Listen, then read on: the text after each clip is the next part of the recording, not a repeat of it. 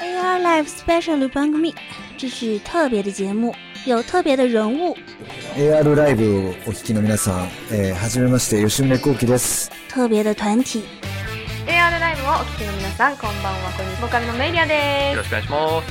特别的歌声，こんにちは、福山よしきです。特别的内容，哎，看我来一兵工铲，哎，工兵铲又说错了。 一年做一期乐学节目，这个节目我们说了三年了，终于要做了。女装？嗯？问问问，反正我就是萌豚，哎嘿，还有一本特别的笔记，又挖坑！你们不想想正还有我特别的男主播，啊？带给听众们特别的收听体验。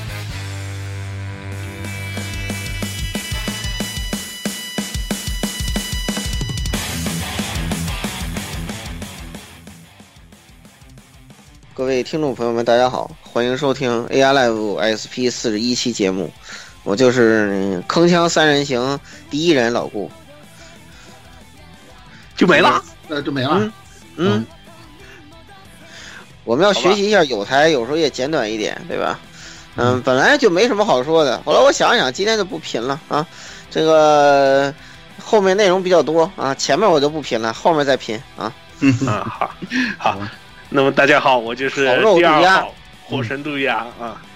对应该我们叫三人一猫，三人一猫，有对对对，三人一口，这回是三人一猫。恭恭喜你荣升为铲屎官。对对对对对，没然后新的。新的这个主子叫做烤肉，因为我喊我想了一堆名字，然后顺着跟他念，结果念到烤肉的时候，这只猫应了一声。我操，这感你感感到了某种天意是吧？感到了某种天意。嗯，嗯，只是说现在这次为了不影响录制，所以让他老老实实在一边待着。嗯，嗯，好，下一位。嗯，呃，大家好，我是这个最近倒霉事缠身的老蔡啊。这个我这一个礼拜啊，这个这个估计这点好这点好事全都摊我头上了。这前两天这我刚从那个和这个我们家暖气片做斗争的这个环环境里头出来，然后呢，前两天呢，我们家这个窗户又出问题了。我发现我们这个一到三年，这我这这我们家这个这这这点这点家务事儿，基本上就是一个三年之痒的状态，都不需要七年了。我的天！哎呀，这马上就到对，马上这也是到我那什么的的的日子了。这这这到底怎么回事儿？我这我得去，我是不是得去出去驱驱邪，或者说怎么着的？真是现在。啊，不不不，其实我觉得吧，这个问题其实是在于，就是现在这些制作这些东西的这个厂商，已经是不是当年的那些重质量的了，基本就是过了三年保修期就保准出问题。对，是东西都会坏的，是吧？都当初、那个。但是的话，他都给你算好的，就是刚刚过了保修期就开始给你坏了，哎对没保修期以内保证没问题。说的一点错都没有。这这说这，我正好想起了，我们家那 NS 也漂移了，我勒个去！哎呀，真是。好了，不多说了啊，今天咱们说这个特别节目啊，《闪之轨迹四》，这应该是很多玩家期待的吧？很多听众好像前两天在这个我在评论区也看到了啊，很多催更菜了，每每每期节目五光催更，哎呦，真令我感动，我我都我都，哎呀，我觉得无言以对的感觉了。呃，这期咱们就来做《闪之轨迹四》啊。这个其实呢，说起来啊，今年年初的时候，咱们才把这个《闪之轨迹三》做完。然后呢，这一期呢算上的话，因为我们这次预计也是两期啊，这两期来说完这个节目。然后呢，这样一看呢，咱们《闪之轨迹》也做了四期，等于今年一年就做了四期。咱们对于咱们台啊，对于这那那那那两期是去年做的，好吧？是，完了这年初年初年初，这我记得非常清楚，就是拖到年初了，各种原因啊。我的意思啊对，拖到年初了，对。我的意思是是说呢，就是在一年之内，咱们做了四期轨迹的节目，逐渐咱们台对于这个轨迹节轨迹系列这个执念啊，甭管它是怨念也好，还是什么也好啊，确实有，确实有，因为因为怎么说呢，这个轨迹系列是就是这个 中年玩家对吧？跟青年玩青少年玩家也没什么关系了，就是中年玩家那一代就是少有的这个正版记忆吧，可以这样说啊。因为因为轨迹是是卖到新华书店的对一款游戏，对吧？所以说是 非常少有的这个这个咱们那一代人的这个就是从盗版时代活过来的这批人的正版记忆。当当当然了啊，就是因为当初零四年、零五年那会儿，咱们对于就是我指的是 PC 单机玩家，还国内的 PC 单机玩家还是那种没吃过、没见过的那种状态呢。就在那个时候啊，轨迹就横空出世了。当然，今天啊，咱们不谈那个，咱不谈那个整个系列总结的事儿，咱们的重点呢还是在《闪之轨迹四》这个作品上。不管怎么说啊，《闪之轨迹四》呢，让咱们的这个帝国篇经历了五年，终于是完结了。啊，真的完结了啊！不会再有《产生轨迹五》了，这个大家不要再，不要在这个在在对这方面呢再有什么怨念了。各位一直以来追逐这个系列的听众朋友们，我觉得大家也是辛苦。你想想，五年嘛，四款游戏，这才把一个帝国篇这点事儿给说完。这不管游戏做的怎么样啊，咱那个法老宫也好，咱们的这个人见人爱的近藤丧也好，这真是没有功劳也有苦劳，没有苦劳，我觉得大家差不多也快疲劳了。就是现在，可能很多人对于帝国篇应该就是这种状态，包括我们这期节目也是一样，第三次嘛提及这个帝国篇，回应大家的期待，出这呃推出这次的专题，呃，废话不多说啊，因为那个内容也这本期的内容也比较多，咱们就赶快进入正题。呃，在分享之前呢，我先说一下咱们这一期的这个对于《闪之轨迹四》的评价标准，跟那个年初《闪三》的那个专题是一样的，就是基于游戏。的类型是 Story RPG，也就是讲故事 RPG 的这个基础，把整个游戏的剧情按照他说了什么和他说的怎么样这两个方向来区分开。因为这一次的这个《闪之轨迹四》，它大量的剧情都跟那个《闪之轨迹三》呢有着千丝万缕的联系，所以呢，呃，如果就是作为听众朋友们啊，如果你是这个玩过的话呢，那自然是最好的。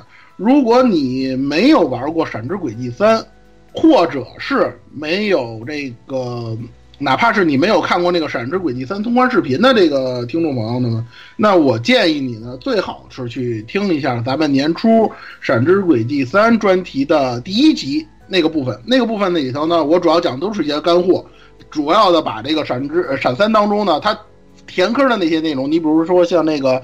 呃，换言计划的那些内容啊，都跟大家说的比较清楚了。所以呢，如果你要是没实在没时间玩游戏，或者是，呃，去这个看视频呢，那你就去听一听我们那期的节目。其实呢，《闪之轨迹三》现在中文版也已经发售了。如果你要是觉得自己呢对这个系列还有情怀的话呢，我还是比较推荐大家去，呃，买买买闪三的中文版来玩玩的。反正现在闪四大家也知道了，是吧？把闪三的基本上也填的差不多了。大家也对不用再有什么后顾之忧了，不像我们去年玩闪三的时候的，都已经怨念成那个样子，这个大家倒不用担心了。所以呢，这非常不是这样。因因为因为那个真是估的久啊，从一四年十月份一直估到一七年，是一七年吧？是一七年，三年啊。然后这次又又又是准备一个估三年，等于又是一个，到时候可能大家会迎来一个两连做的一个大戏吧，应该就是对吧？闪四中文版明年三月份就推出，所以大家也不用太着急。玩完之后呢，稍微等静等一段时间，中文版就有了。这样，反正反正等下下一个大戏，要是那个蔡老师还有时间玩，这个咱们再来做嘛，是吧？嗯，这话这话怎么那么像我说？以前我总是说这样的话。嗯呃，是这样的。其实啊，怎么说呢？这个系列说起来啊，就是咱们平心而论，确实也是命运多舛的这么一个状态啊。就是你包括这次闪四也是，像像咱们 TGS 那期咱也说了啊，就是发售之前啊，经历了各种事件，尤其是这个偷跑的这个事儿啊，给这个闪四呢这个造成了严重的影响。呃，我记得我跟大家说过，就是这个闪四正式发售日九月二十七号发售前一天，这 B 站上就有这剧情全流程的影像了，你就可见这事儿就是已经是那时候剧透已经泛滥到了什么程度，你知道吗？你想躲，基本上都躲开。我一直觉着啊，就是作为一档，咱们作为一档那个传播正能量、有责任、有担当的节目啊，我们对于这个剧透这个行为，是强烈反对的。我不希望大，我们不希望大家呢来做这样的事情，因为这样的事情对于厂商的影响，对于玩家的伤害都是很大的。但是现在无所谓了，现在这个已经发售了两个月了，对吧？然后大家也玩的差不多了，也看的差不多了，这就没关系了。对吧？对，这个如果你们觉得不过瘾呢，是吧？就是说光玩游戏不过瘾呢，大家一起聊啊，然后听我们跟大家分享呢，可能呢你对他的那个就是说认识呢，可能还会更深一层。我们是想说什么呢？就是这次呢，鉴于大家都已经可能已经都看过这个流程视频了，或者说是已经了解这个闪四到底是一个怎么回事的呢，所以我们这次呢就放飞一下自我，不再像以前这样按部就班的跟大家说了。呃，具体怎么做呢？咱们先上这次我台对于这个闪之轨迹四的一个总体的这么一个结论。闪之轨迹四这次做的到底怎么样呢？从细节的角度来说呢，法老空在游戏的制作当中呢，还是力图纠正了一些前几代出现的问题。为什么这么说呢？因为很多人都说，哎呀，闪四这流程不是跟闪二一样吗？是吧？分几步，中间来个断章什么的，还要来个前日谈后日谈什么的。但是啊，从实际的表现来看啊，闪之轨迹四实际上在各个方面都有了一定程度的进步。这一点是跟闪二，因为大家之前我们都跟大家说过，闪二的给人的印象非常糟糕，这个恐怕已经就是共识了啊。但是闪四还是有一定进步的。不过呢，鉴于法老空这一年的时间，在时间、金、资金、人力以及这个系列惯性等多个方面的限制，因为它就这么长的时间，它必须要完结这个事儿，不完结的话，估计股东就该炸锅了。所以呢。导致了一种什么问题呢？就是四代的这个整体表现啊，它还是扭转不了整个闪之系列给玩家的这个总体的印象和我们对于轨迹系列到就是包括闪之轨迹系列在内整个轨迹系列的这个总体评价。而且呢，闪之轨迹四其实本身还是存在一些问题，这些问题有老问题，也有一些新问题。嗯，怎么说呢？就是闪四轨闪四这个帝国完结篇啊，如果用一个词儿来概括它的这个状态呢，有四个字儿，很明，我觉着还是比较恰如其分的，就是积重难返。有一些东西他想改，但是呢，很多原因他改不了；有些东西他又不想放弃，所以呢，就把闪之轨迹四做成了现在的这个样子。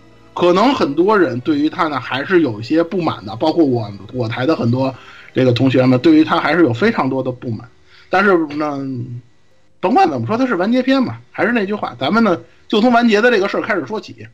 所以呢，我们就开始，我们下来下来呢，就进入这个《闪之轨迹四》这个呃干货的这个第一部分。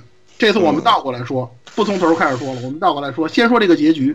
哎，先把结局给你透了，让你心里踏踏实实的。对，反正大家也看过流程了嘛，也知道这个剧情是怎么回事了。而且大家就想看这个结局，因为 因为闪三那个结局，它实在称不上是一个结局，你知道吗？To be continue 的嘛，就是就跟那个漫威的那个就是那个复复联复联三一样，生生砍啊，就是生砍的那种感觉。嗯。不过这次闪四的结局还可以啊，而且它呢有一个非常突出的亮点啊。就是他破天荒的给了一个所谓双结局的设定，双结局这个事儿啊，我跟大家说，其实并在法老空的这个游戏历史上并不是特别少见啊。大家知道之前的伊苏八，包括东京迷城这些游戏，他们都是有双结局的设定，这个都有。但是那些游戏呢，它不是特别侧重于讲故事、说剧情的那种作品。你搞这个东西还是让人觉得还是可以的。因为轨迹呢，一直以来呢，它的这个剧情的延续性、传承性，它是存在的。虽然说有些问题啊，但是一直以来，它在是以这方面作为重点的。所以呢，在这个系列里头出现双结局，其实挺新鲜的。我个人认为啊，是这个样子的。呃，这个两个结局呢，估计大家也看过视频了。这个有一个结局呢，是李老师跟那个库洛呢双宿双飞，因为这个李老师呢接受了这个诅咒，他没法再还原了。他认为这是破除诅咒的一个机会，所以他带着这个。诅咒的这个王尼马路呢，直接就飞上天空，然后最后就变成星星了。这个结局呢，是一个坏结局，bad ending。不不不不，这是超级好结局啊！对，我知道。现在你知道女主是谁了吧？对，这这这你们就知道，我就知道你们要怎么。你知道女主谁吧？女主其实是瓦里马路达。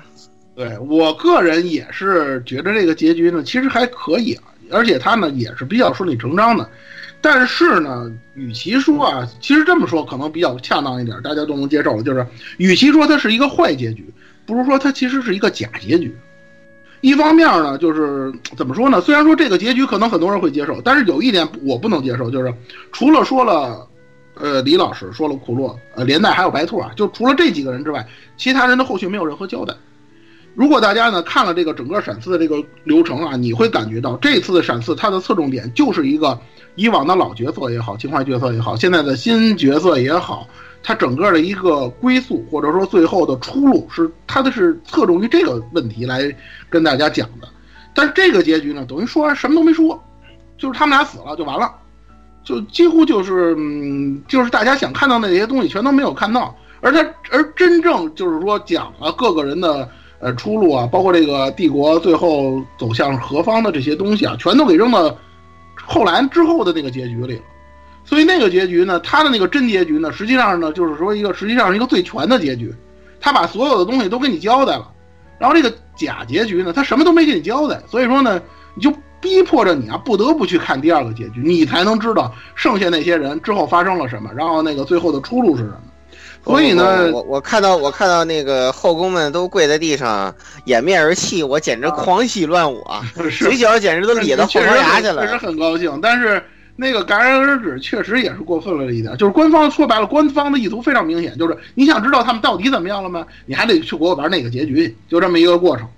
所以真结局实际上等于不得不玩了，就是不管你接受不接受那个所谓的 happy ending，但是你必须得玩，因为你得把这个东西看全了，它才能这样。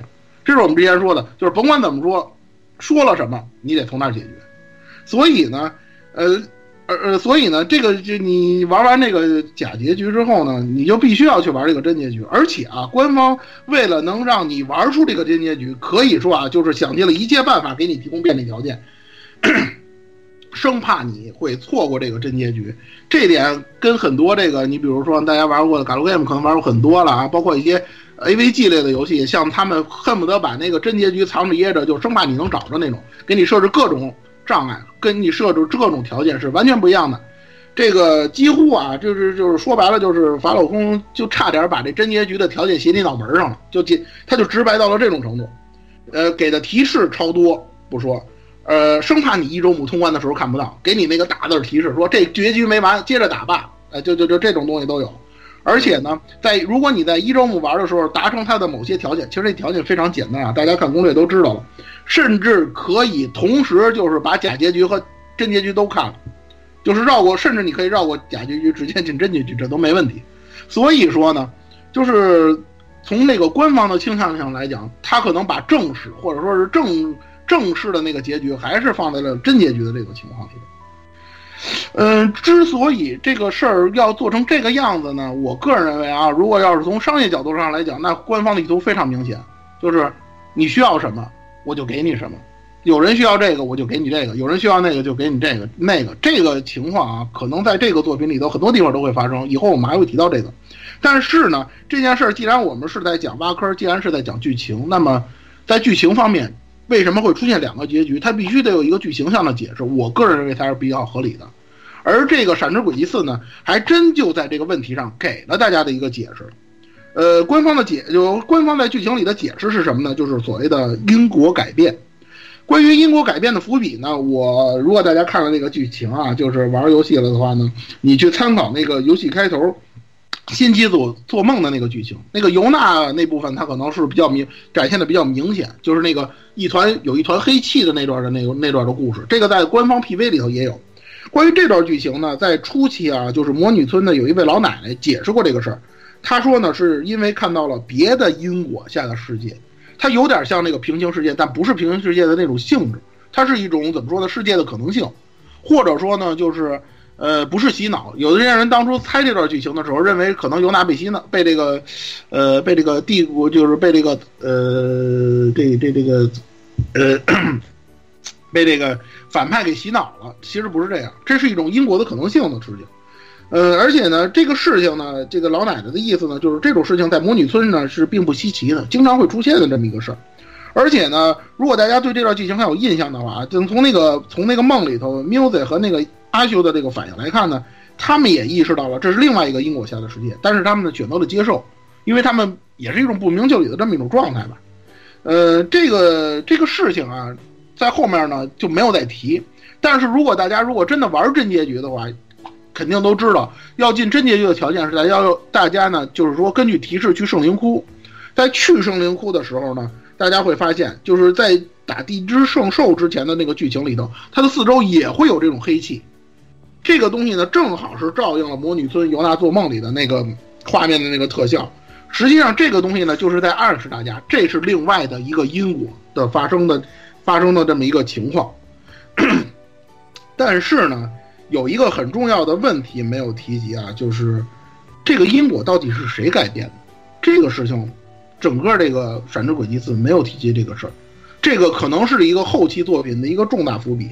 因为呢，大家知道《闪之呃轨迹》系列啊，它不是 meta game，它不讲究那种玩家跟那个角色互动啊，或者说玩家去影响世界，它不讲，它讲的不是这个东西。它一直来讲是自己的那套世界观，然后玩家作为一个那个旁观者去看这个世界的故事。所以呢，它不存在 meta 要呃 meta game 的那种要素。所以说改变这个因果这个事儿呢，不是玩家的主动介入。所以呢，游戏当中一定会有这么一个存在，它呢改变了这个。闪之轨迹四的因果才发生了这么样的一个事情，而且大家，而且大家会会发现啊，就是李老师在从那个完成那个圣兽之后，从那出来的时候呢，他是记不起来这个事儿的。这个待会儿我们在那个大力圣兽那边，我们还会提到这个事儿。所以呢，实际上到底是谁来修改了这个因果？其实这个事情呢，如果大家想一想的话，大概可能能想到大概其的到底是谁会做这件事情。我们这里先卖一个关子，后面在讲完这个大地圣兽和诅咒的时候呢，我们再来看这个事儿。关于大地的圣兽呢，就是分就是这个真结局假结局的分歧点的那个开始，也就是玩家呢，呃，带就是主主角方法进入圣灵窟就会遇到了。这个事儿是这样的，就是呃，地之圣兽大地的这个圣兽呢，它是受女神的差遣。九百年前呢，吸收了大部分诅咒的封印与骑士之地的这个圣兽，这个事情在《闪之轨迹三》最后终章大家也记也说过。这位这个圣兽呢，在这个闪三结尾的时候呢，被李老师呢亲自手刃就给剁了，是吧？然后他呢叫阿尔古雷斯，这个名字呢是在这次打完他之后显闪现出来的。按理说呢，就是有了这闪三的这个事儿呢，圣兽应该是比较痛恨李老师的，因为毕竟是他把李呃他把自己给杀死的嘛。但是呢，在这个剧情里头呢，圣兽呢还是选择原谅了众人，他的理由是一切皆有定数，就是说这个东西也是受因果影响。其实这个事儿呢，我觉着呢，就是其实就是一种互相理解吧。我个人认为，这就是日式作品里头就非常呃经常会产生的这样的一种事情。反正这个事情就这种类似的这种事儿，在闪四里面后边还会有。我个人认为这算是个槽点吧。反正呢，既然他这么演了，那那咱们就接着往下看。嗯，圣兽在这里啊，跟那个李老师说了这么一段话，就是关于这个跟结局相关的。他的意思是呢，就是想跨越黄昏是不可能的。他这个指的就是这个巨大唯一的这个事儿啊，就是巨大也可以说成是巨大黄昏的这个事儿。但是呢，如果能给予主角们一点点帮助的话呢，那他还是愿意做到的。就是以他现在的这个能力，或者以他现在的这种这种状态，所以呢。他赠予了，就是他在这个消失之前呢，赠予了大地之龙的这个这么一个道具，这个道具很关键，它呢是，呃，可以说就是达成真结局的一个必要条件。而且呢，我们前面说了，在任务结束之后呢，李老师呢是以这个意识恢复的状态出现在迷宫最终迷宫的入口，而不是说我们从那个圣灵窟出来这种状态，不是这种状态。他觉得好像自己在做了一个梦一样。其实这就说明了圣灵窟的这段是。这段剧情只是起到了人为改变因果的这么一个效果，而且啊，我们前面说了，如果玩家是以完成全任务，加上所有获得了所有失落魔法而直接进入圣灵窟的话呢，最后这个假结假结局通过之后呢，你就可以那个直接选择这个真结局的这么一个路线了。这就其实呢就更加明显了，这个结局呢就是改出来的，而且这个改动呢是来自外部操作的。那么到底是谁改介入这个因果改变？你们觉得会是谁？这，这是这个这个问题啊，大家可以去想想。还还是那句话，大家可以想想这个剧情。这个关于这个大地圣兽这个事儿呢，咱们就先这么说这么多。然后第二个呢，就是关于诅咒本，关于诅咒这个事儿。诅咒这个事儿是这样的，我们先先前呢提到了这个假结局和真结局的这个分歧，而剧情中的分歧点呢，就是真正发生这个。这个这个结局路线改变的地方呢，是在亚历莎的父亲出现那个当这这个时间点，也就是说呢，实际上就是最终 BOSS 战都已经结束了。在真结局当中呢，受到因果干涉的这个诅咒本身，也就是那个伊修梅洛加，由于前面提到的这个外部因素的减弱，使得亚历莎的父亲呢弗兰兹本身的人格得以显现，然后给予李老师提示，就是说白了就是说那个地之圣兽的那个事儿。然后呢，加上那个地之圣兽的加护，以及我们的那个大地中的一个道具，我们得以呢将那个诅咒的本体呢具现化，然后封印在这个大力之种里头。这样的话呢，李老师跟王尼玛就可以从这个诅咒身上摆脱出来了。然后这个时候呢，就跟那个呃这个假结局呢，就这个走向就完全不一样了。在这里啊，我多说一句啊，因为本来这个地方呢，关于这个亚历莎的父亲这事儿，其实应该放到我们第二期人物篇说了。但是这里呢，既然说涉及到了，所以我多说一句，就是这个亚历莎的父亲啊，他和地精王实际上是两种不同的人格。为什么我要说这个事儿？因为很多人说，啊，亚历莎的父亲洗白了，或者说是强行洗白，这个那个说了一大堆，不是这么回事儿啊。因为什么？就是亚历莎的爹他自体产生的那个二重人格的话。那么这个说法，如果是这种情况的话，那么他是洗白没错。但是现现在这个弗兰兹他的这个二重人格，他不是这么产生的。他原本的人格只有亚历山的父亲这么一个。那个地精王的那个人格是什么情况？是地精王覆盖了亚历山父亲的人格，也就是说他的这个人格实实际上是外来的。对，他是外来的。他跟那个字体产生二重人格，或者说是精神分裂、人格分裂，不是一码事儿，这是两个人，大家一定要明白这点啊。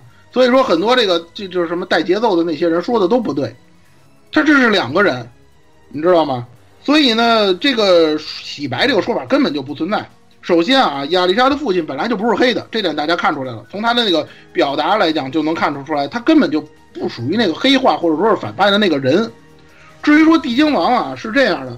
你如果去翻回头去看假结局的话，你会发现他根本就没有洗白的任何可能性。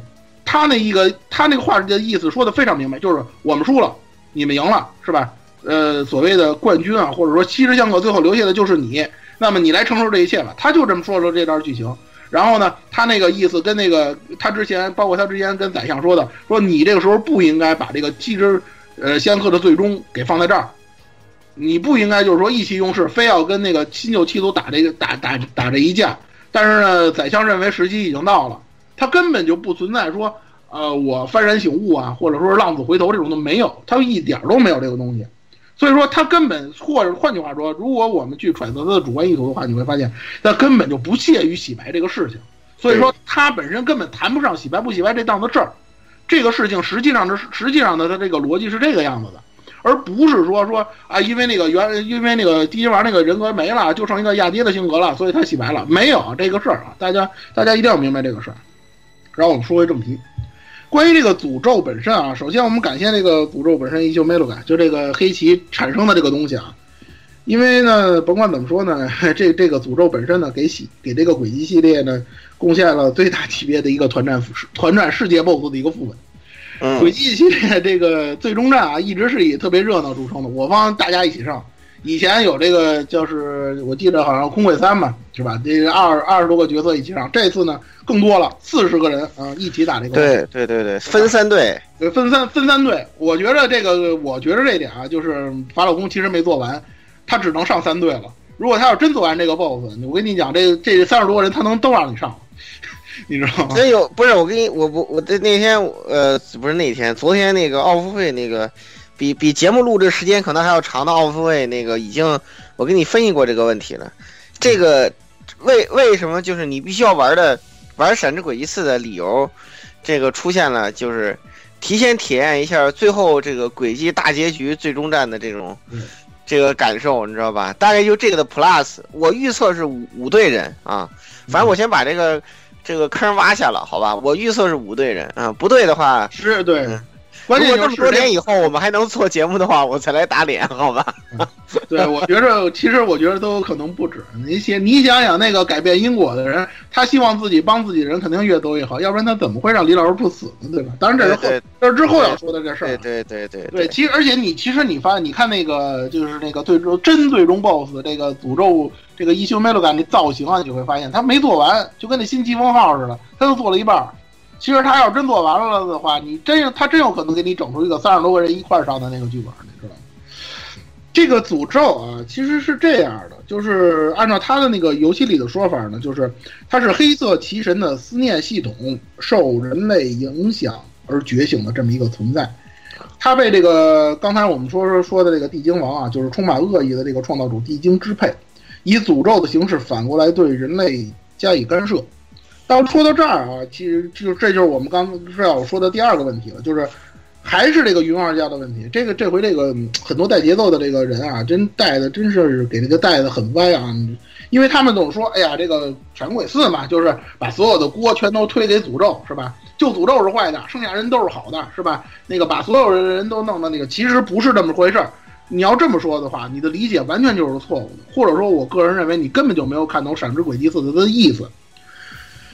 本质上来讲，这个诅咒到底是什么？实际上，它还是源自于人类的恶意，或者说是人类的负面情感。这个东西，我认为啊，作为一个三观还算正，或者说还有自己底线的这么一个游戏系列，它坚持的这个观点是没有任何问题的。而且呢，我们在那个《闪之轨迹三》分析的时候就讲过，帝国的民众自始就带有斗争心，而这个地火两个至宝又是相克的属性。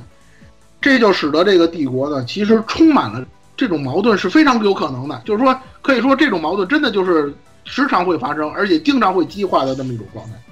这里我想说的一点呢，就是斗争本身啊，其实是没有对错之分的。我想大家别的不说，你就是算你学过高中哲学那些常基本常识，你都应该知道。所以人类社会发展的本身呢，就是矛盾，就是在矛盾当中产生的。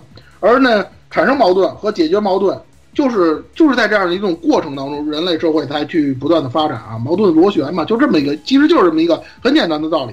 只不过呢，就像那个伊苏七里说的，包括像《闪之轨迹四》里李老师说的，接下来的时代是人类的时代，是一个不需要神明的时代，或者说呢，就是虽然我们有矛盾产生，有争斗，但是人靠自己的双手可以解决。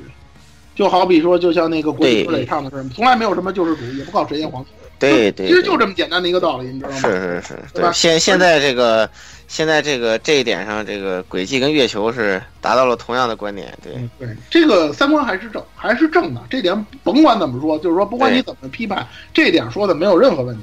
没有。而且这个呢，也符合轨迹系列一贯以来的，就是人类不要去借助那种像什么至宝啊那样的东西，那样的东西总会就是总会十有八九把把人给带歪了。就是让你为让你极度的膨胀，然后去为所欲为去，然后产生各种各样的悲剧。如果你不靠那些，寻求自我的解放而不断发展，这才是正途。实际上，这个主题在这个轨迹系列里头一直暗含着。我想大家呢玩了这么多作品了，应该能体会到这点。而且呢，最后的结果呢，就像我们之前预测的那样，尤里老师完成了划破黑暗的最后一闪，解决掉了这个所谓的诅咒，呃，完成了他的生父奥斯本宰相所未完成的这个事业。嗯，说到奥斯本啊，这里也提一句，其实这个也是放在人物篇说的，这里我就多说一句吧，就是这对笨蛋父子，这段真是到这个最后最后这段才终于相认。然后呢，李老师大家也看到了，终于叫管他叫了一声爸爸，是吧？应该说呢，他自己的成长呢，也最后呢，也终于是像宰相所想的那样，自己的儿子应该是什么样，他终于也是差不多吧，就是成长成了那个样子。呃，这个呢，作为这个狮子新皇帝的转世啊，这个宰相绵延了二百多年的这个恩怨啊，也就是到此彻底终结了。甭管怎么说，这是一个好事儿。这个东西在真结局里都有，那大家玩假结局的，只玩假结局的人，那肯定就是见不到了。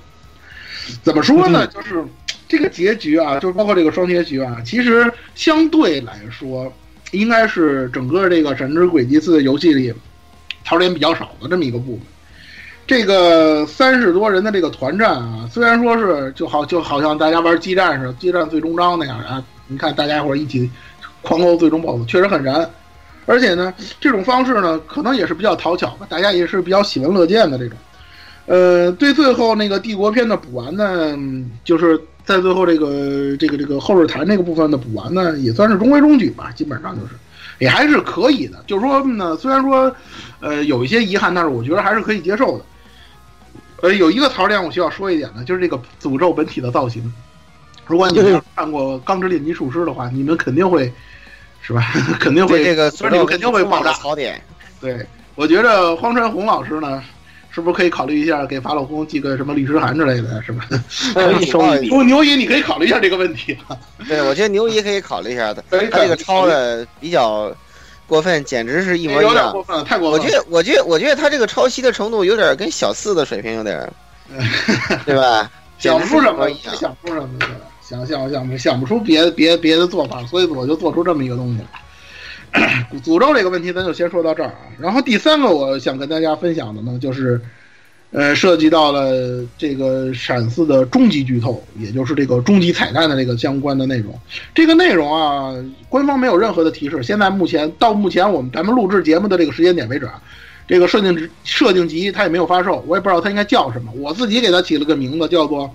塞姆里亚香亭话，这个这个概念完全是没有啊，游戏里头没有的概念，这是我杜撰出来的。但是我觉得这个呢，可能是代表着我个人的一种对他的这个呃表达的那内容的一种看法吧。关于这个关于这个东西呢，实际上呢，它它的这个伏笔啊，也是轨迹系列埋了很长时间的了。因为大家知道轨迹里有这样一个东西，就是所谓的外之理。这个外之理到底是怎么来的？而且呢，就是包括这个塞姆里亚大陆到底是一个怎么回事？为它所处在的这么一个环境，或者说它的这个呃地位，到底是一个什么样的一个形态？就是从宏观角度来讲，什么样的一个形态？到了《闪之轨迹四》，终于开始涉及到了。同时呢，还涉及到了两位大家呢非常就是人气比较高啊，大家比较喜欢的两个人物，一个是马克邦，我们的马帮主，还有一个呢就是盟主。关于那个马帮主的这个内容呢，其实也是打算放在人物篇分析的。不过呢，鉴于这个香亭话这个事儿，就是说说这个事儿是从他开始开始说起的，所以呢，我们就在这里提前跟大家呢聊一聊。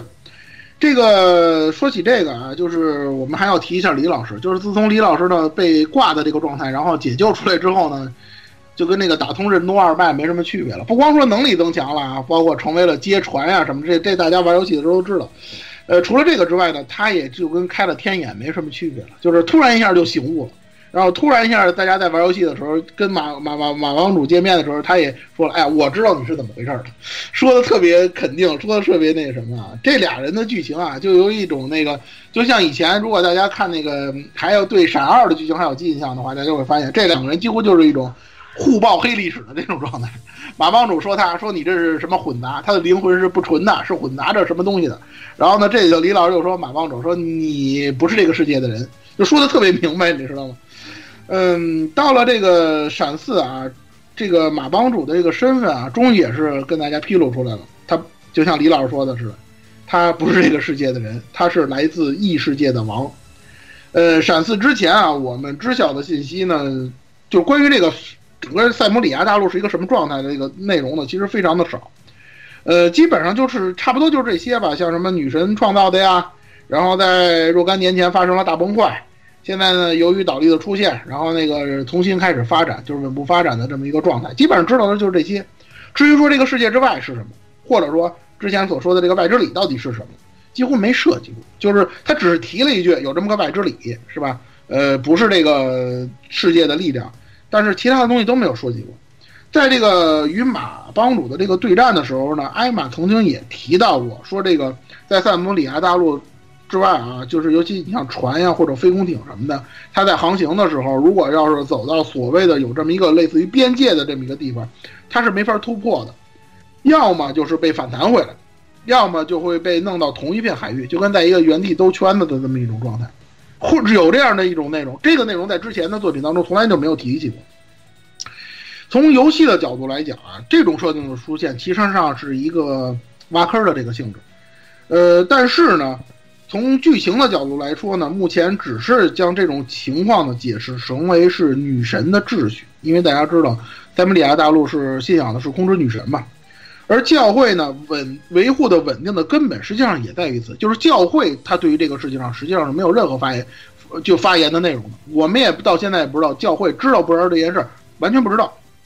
而魔女呢，就因为艾玛是魔女嘛，她呢是知道的，就是有部分魔女是知道这件事儿的，而是将这种他们呢就把这种存在于女神创造的世界以外的秩秩序。依然是当做有规律性、遵从法则运转的这么一个概念。也就是说，虽然说在这个世界之外，可能还有一些我们不曾知晓的东西，但是他们也是有一定的规律的，他们也是遵循一定的逻辑的。这个东西就被称为外之理。说白了就是什么意思？就是外之理这个东西最早开始这么叫，是从魔女这边开始叫起的。呃，这个东西啊，某种时间会有一种意想不到的方式突然发生。这个说到这儿呢，大家可能就都明白了，就是就是之前说的这个万恶之源，就这个诺桑布里亚州这个盐之庄这个事儿。二十八年前，在那个嗯就是在闪呃，在这个轨迹的这个时间点往前二十八二二十八年，而这个岩之庄这个事儿啊，实际上在那个《空之轨迹三》里头呢是有这个详细的叙述里的。然后在闪三里头呢，我们也提到过，所谓的这个万恶之源啊，实际上使的是岩之庄的这个事儿。你像那个哈梅尔这个哈梅尔事件啊，其实刨出这个情怀啊以及这个帝国历史之外呢，它算不上什么大事，只能说是一个非常小的一个小小角色。它是一个可能是说是一个可说是这个导火索，或者说是怎么样的。但真正的那个事件的发端，实际上是就这个事件的发端，实际上是从颜值庄那个事儿开始发开始产生的。而且呢，这次在闪四里也提到了，有一部分人啊。是在疯狂追逐着此类特殊现象的这个真实情况，比如说大家在这个刻舟篇里头还有印象啊，那里头提到那个 D.G 教团，他们不是制作出了一种可以窥视世界的这个真相，有一点真相的那个猛药，叫那个什么真知睿智嘛？这个药呢，当初在刻舟篇的时候造成了多大风波，我想大家还有印象。但是呢，这个事儿啊，因为当时大家都觉得这东西就是毒品，实际上没什么。就说白了，就是可能根本就是你看到东西都是虚幻的，或者说根本都是都是那种，就是说怎么说呢，就是置换的那种感觉。实际上不是，在这里头就说的很明确了。当初约西姆所所说的这个世界的真理，包括这个你吃了这个真知未知之后看到那个信仰，其实不是唬人的，它恰恰是掩掩盖了这个世界的真实，因为约西姆已经死了嘛。当然，这个是后来他的逻辑啊。但是我们就是说呢，说说到这个地步呢，实际上法老空给大家提示就是，我们要在以后的作品中肯定要多少去设计这个东西，就是这个世界之外是怎么回事，三姆利亚大陆到底是怎么回事。而作为这个从世界外侧到异世界来的这个人，马帮主的本质呢，实际上是外部世界的，啊，他造型是一个魔人啊，可能外部世界就是有这样的魔人的那种国家呀，或者说是国度这种情况。而和本世界，也就是这个塞姆里亚世界的人融合的这个产物，呃，这个实际上呢也不是什么新鲜事儿了，因为在这个闪四在玩闪四的时候，大家也都知道了，那个赤月的罗塞，我们的这个萝莉爸爸呢，他自己不就是魔女和魔女的族长和这个火之圣兽融合的这么一种状态吗？实际上就是这么一种东西。由于他呢来到了本世界，就是来到了塞姆利亚世界呢，失去了原来的记忆。所以说呢，实际上他在塞姆利亚的这个过程一直是寻找自我的这么一个过程，也就是大家经常说这个哲学三问、保安三问：我我是谁？我从哪来？我要到哪儿去？其实他要干的就是这个事儿，就这么简单一个事儿。嗯。而这个巨大的黄昏呢，可以说是给他了一次完全恢复原本形象，说白了就是随便瞎胡搞的这么一个机会。因为天下大乱嘛，对吧？我胡搞点事儿，可能别人也不在意，再加上我是劫社，没人敢动我。五五开这种事儿，其实就是说白了就是五五。之前你老觉得我我就是强行五五开什么的东西，不不不，你你你要注意啊！现在不能随便念如来佛祖的名字啊。好吧，上香上香上香。对，上香上香，就是那些都都是假招的，是吧？我是我自己追求的啊，就这么一种状态。呃，而且呢，还有一件小，还有一件小的这么一个这这这个，或者说是彩蛋，或者说一个小细节呢，小花絮呢，就是他的记忆居然能被小丑篡改，所以这阵儿呢，听起来也是挺让人哭笑不得的。甭管怎么说啊，就是马帮主在跟独角对战之后呢，终于是想起来这些事儿了，是吧？他也说了，我不掺和你们这个事儿，我干我自己的去。但是呢，我可以帮你们一把呀，对吧？你们不是要跟那个宰相对战吗？对吧？我把我自己能给你们的东西，我们给你一点吧，是吧？这就是产生了这个这个剧情当中非常大的一个槽点，就是这个传火的这个剧情。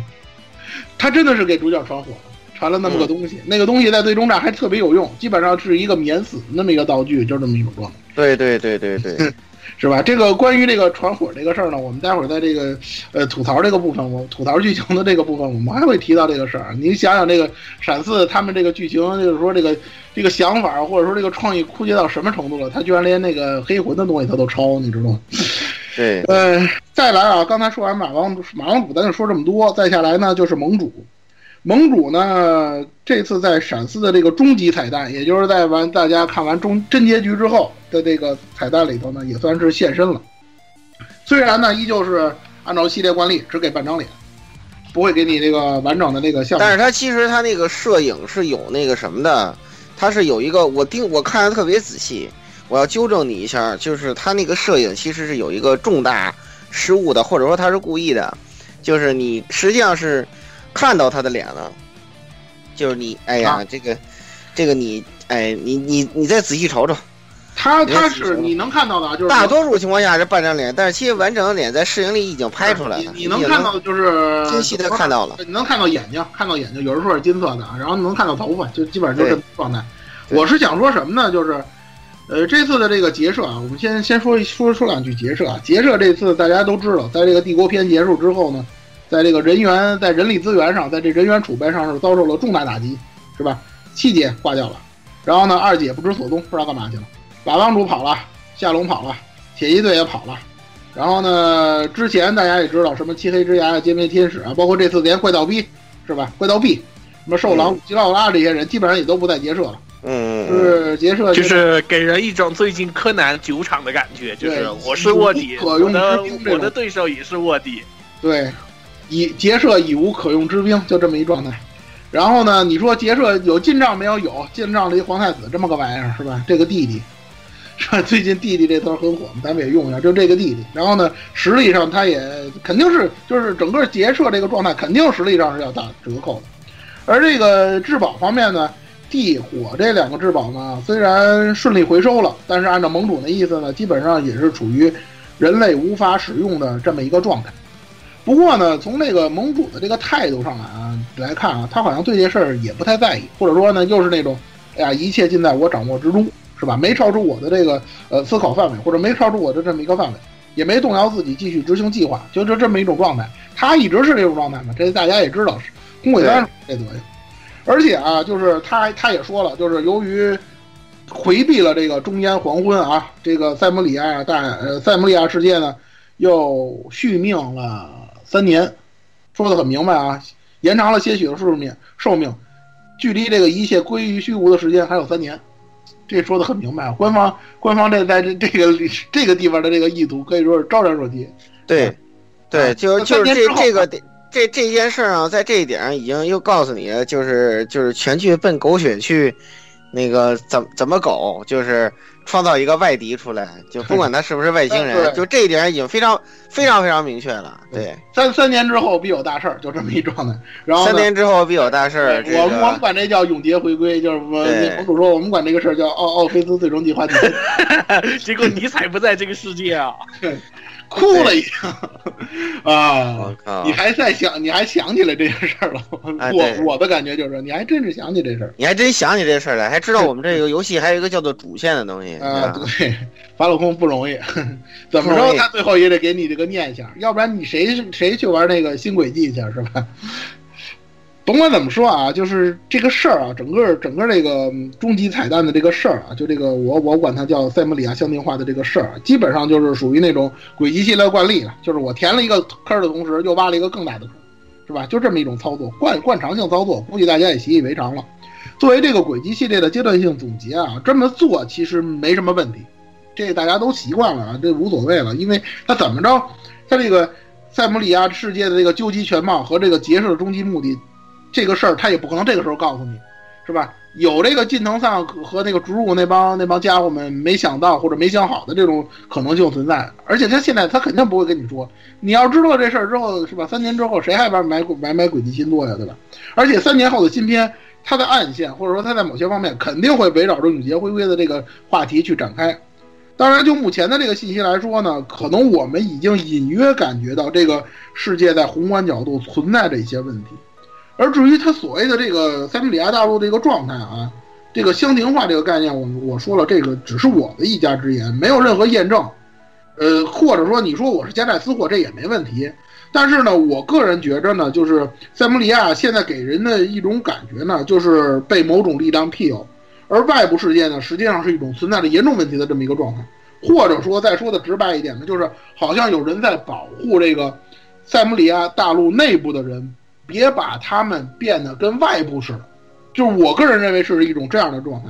而这个所谓的外之理啊，我觉着呢，我个人猜测啊，就两种可能，要么就是由于这个外部世界存在着各种问题，它有的时候呢突破了这个塞门里亚大陆，它可能有个结界啊，或者说有个保护措施啊，就它突破了里头，然后产生了各种怪事儿，或者说是具现化了。我个人认为是有这样的一种可能，或者说是呢，就是嗯，在保护这个塞姆里亚世界本身的这个力量啊，有时候它呢会产生一些实验，因为大家在玩呃闪三的时候就已经感觉到了，结社会去做各种各样的实验，就是这种东西。它可能会产生一些 bug，就是它在实验的时候会产生一些错手啊、败招啊、昏招啊，然后就产生了这种东西。这个外之里呢就产生了，就是说外之里就侵入到这个塞姆利亚世界了。我个人认为是有这么两种可能的，但是这包括这些东西在内啊，这都是我个人的一种猜测。官方呢现在也没有推出这个产生轨迹四的设定集，我们也不知道它会不会在设定集里提到这些东西，或者说以后的呃轨迹作品它是会怎么解释这个事情。所以这个事儿呢，我但是我觉着啊，已经到了这个地步了嘛，迟早官方一定会有一个非常完备的解释来解释这个到底是怎么回事儿。这方面呢，大家就拭目以待就完了。实际上呢，就是说除了这些东西啊，其实怎么说呢，整个结局啊，应该算是填坑填的还是不错的。很多问题呢，就是之前轨迹的这个。呃，遗留下来的一些问题呢，它都解决了，都已经给大家呢，就是说做了一定的解释，但是依然还是有一些遗留问题的。你比如说，就像刚才我们提到的这个，到底是谁在操纵因果这个事儿，他没有提。他操纵因果的目的是什么，也没有提。如果没有这件事儿，大家知道李老师是必定要挂的，但是没有挂，那么他肯定他有他的目的，就是为什么不让李老师死，肯定是有他的想法，或者说，对于这个操纵因果的人来讲，李老师这样的人是有用的。可能就是这么，我个人认为肯定就是这样的。他当然有用了，招人恨嘛。这个招人恨，你不觉得是一个很大的用处吗？对，你们还想对你们还想给他挂回去呢，是吧？对，最后让他再对对挂回去吧。我我就觉得最后就是把那个什么那个内内部的人得救了，然后就把李老师挂回去，然后再 根据攻略的羁绊剧情找个人跟他挂一块儿就行了。对，我就想说，这游戏发售之前，他你们都你所有的玩家都在问，哎呀，李恩什么时候能给救回来啊？所有人都在问这个。结果呢，玩了一半之后，所有人都不说这话了。那些说这话人全都没了，全都变成了李老师，你还是被挂回去吧，就是这种。嗯，我没事儿，李，我觉得最后最后的最后，李老师肯定会这个勇敢的站出来背锅的。你英英雄相信我，英雄最后怎么样？这大家谁也不知道，是吧？对。除了这个事儿啊，除了这个事儿之外啊，还有遗留问题，就是我不知道大家有没有这个感受啊，就是到闪四完结帝国篇为止。这个地之至宝跟火之至宝到底是用来干什么的？实际上，这个游戏里头没有直接说出来过。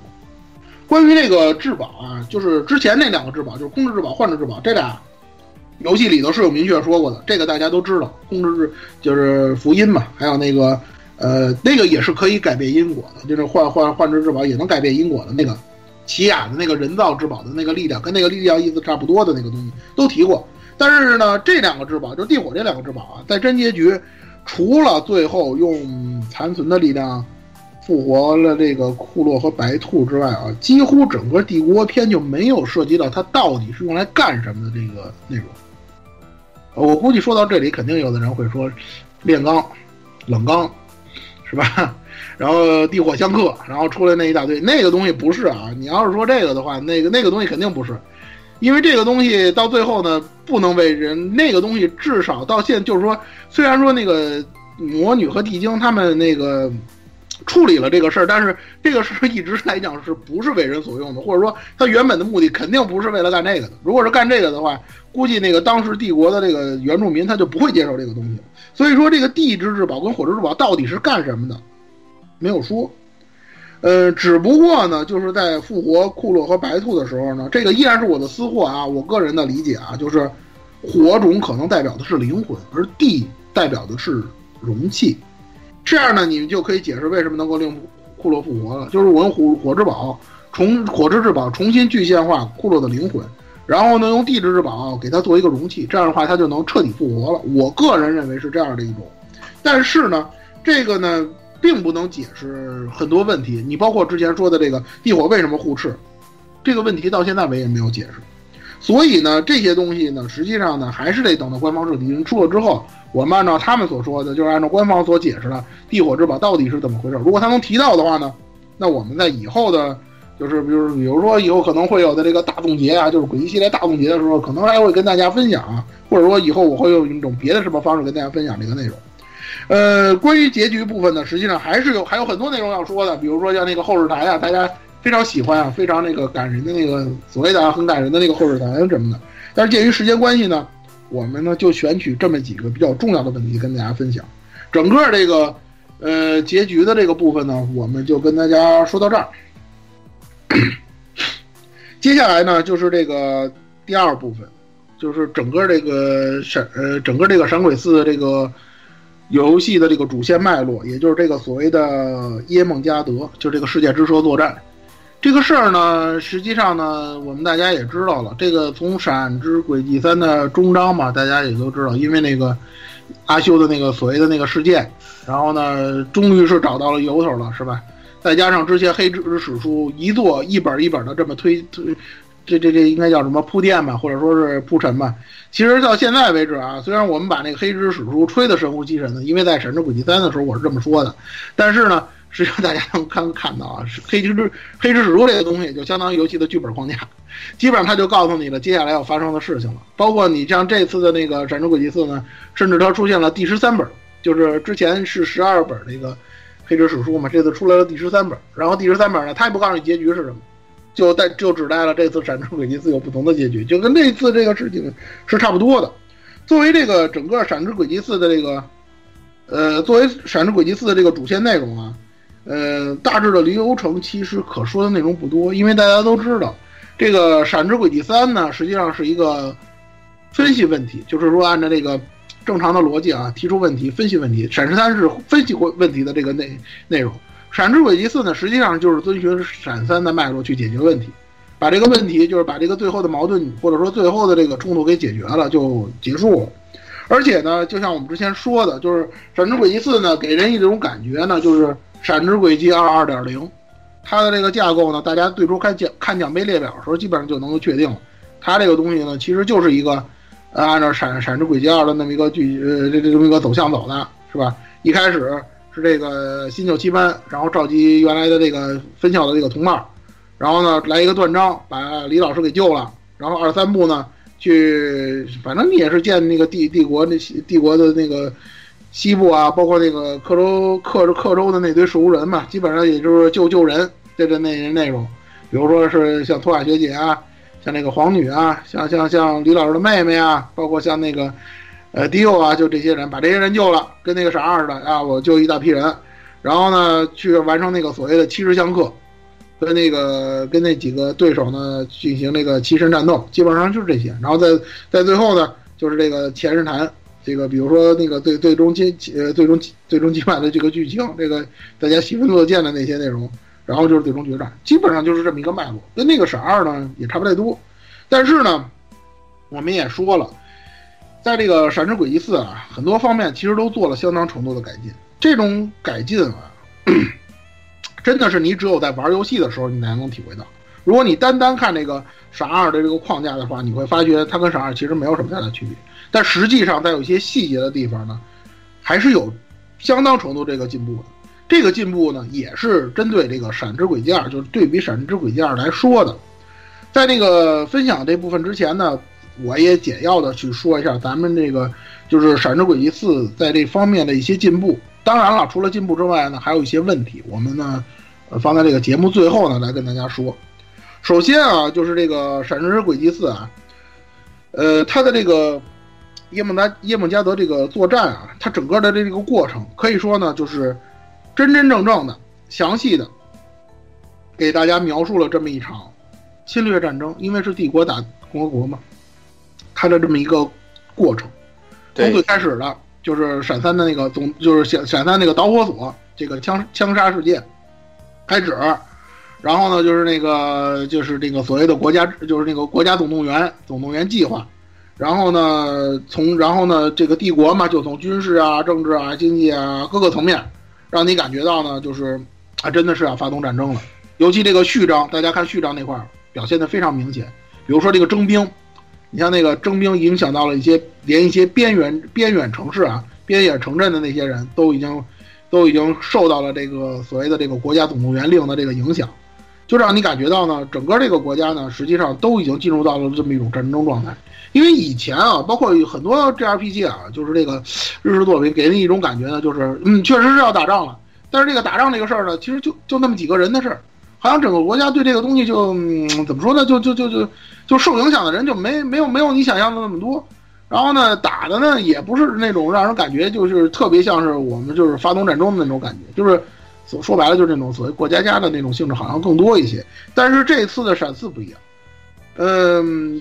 这个涉及到这个战争的呢，真的是这个国家的整体，方方面面都是这样，而不是呢仅仅是这个几个团小团体啊几个人的这种情况。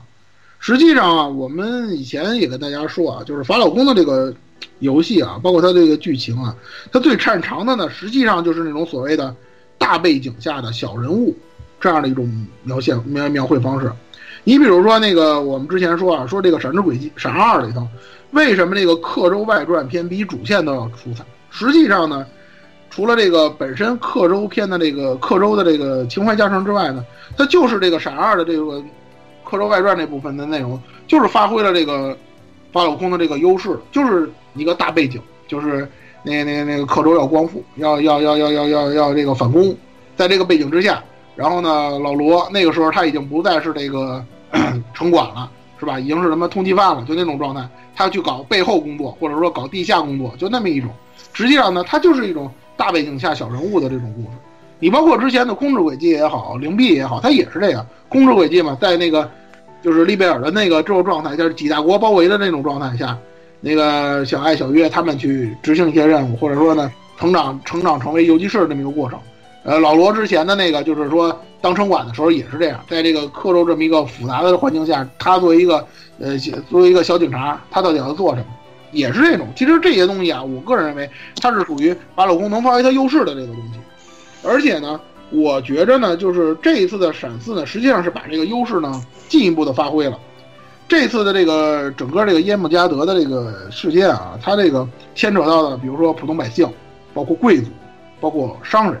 甚至是敌对的，就是敌对的共和国，就因为大家玩一些事件，就是追查那个能够，就是通过那个共和国导力器能隐身的那那那那，就是跟光学迷彩似的，那个那个人的那个事件，大家能体会到。实际上呢，就是大家伙都在动，各个方面各方面的人都在有动作，他们都有自己的这个目标，或者说按照自己的这个呃，按照自己的这个想法，或者说按照这个决策来行事。就是呢，可以说就是这这种怎么说呢，就是这种立体化的这种描述。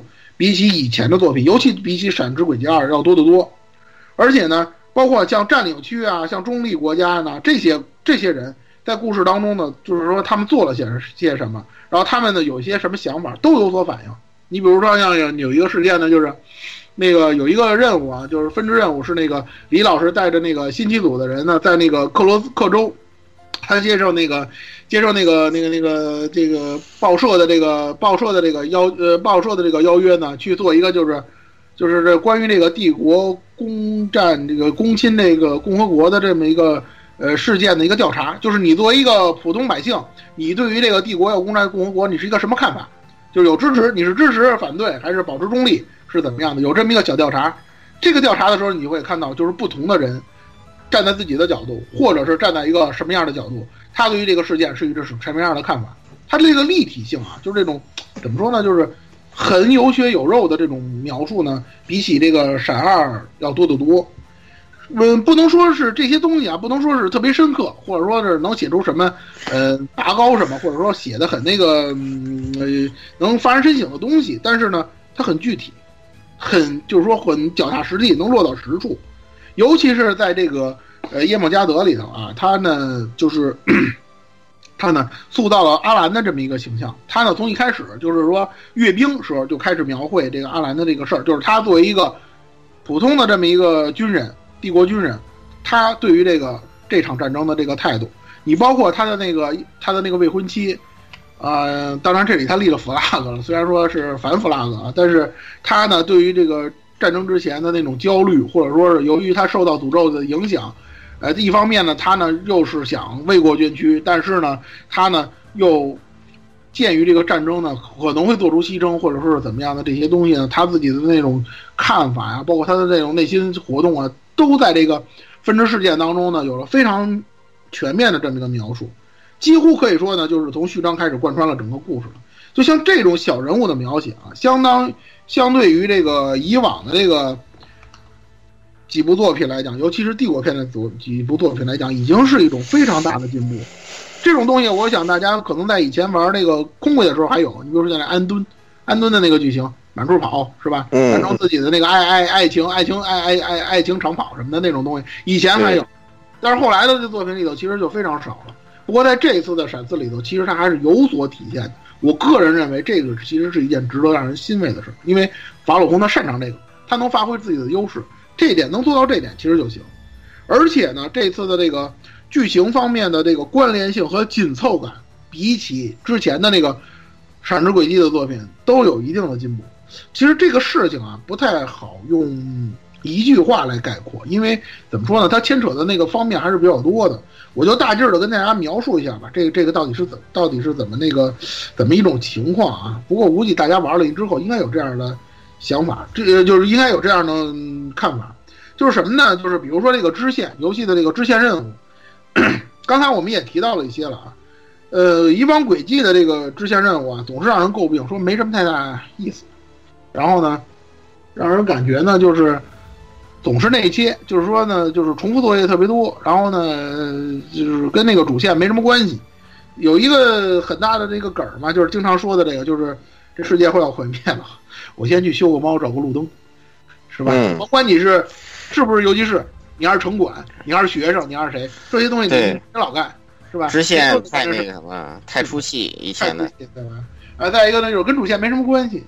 反正你得干这个东西，对吧？世界都打得跟热窑似的，我也得去修路东去，我也得去找猫去，就老是这个样子。找猫也很重要，是吧？这对找猫重要，对吧？这次的闪之轨迹四啊，实际上呢，就是从很大的一个程度说，或者说很多的这么一个方面呢，对于这种情况、这种现状呢，做出了一定的改动。很明显的一点呢，就是他把这个支线。融入了大量与主线剧情相关的这个内容，你比如前面提到这个阿兰的剧情啊，你包括那个就是做调查，就是做这个 帝国攻占共和国的这个事件调查呀，包括类似的这样的一种剧情呢，都是放在支线里头的，这样让你感觉呢，实际上支线呢和这个主线的关系就非常密切，而不是说呢突然一下就出戏了，突然一下就让你跳到别处去了，就干那些与主线无关的这些事儿了。但是实际上啊，实际上就是，呃，在《闪之轨迹》游戏当中呢，其实还是有这种情况，就是说那种跳戏的这种情况还是有。你比如说，他在中章的那几个事件就是非常非常明显，就那个，你说句实话，我们都要去打那个幻想机动要塞去了，您非得还来个收获季，还得那个还得在那个什么边境村、边境之村里头还要还要过个节，是吧？都九月一号了，就要打起来了，对吧？这样的东西还是有，但是呢，这种情况本身呢，已经变得非常少。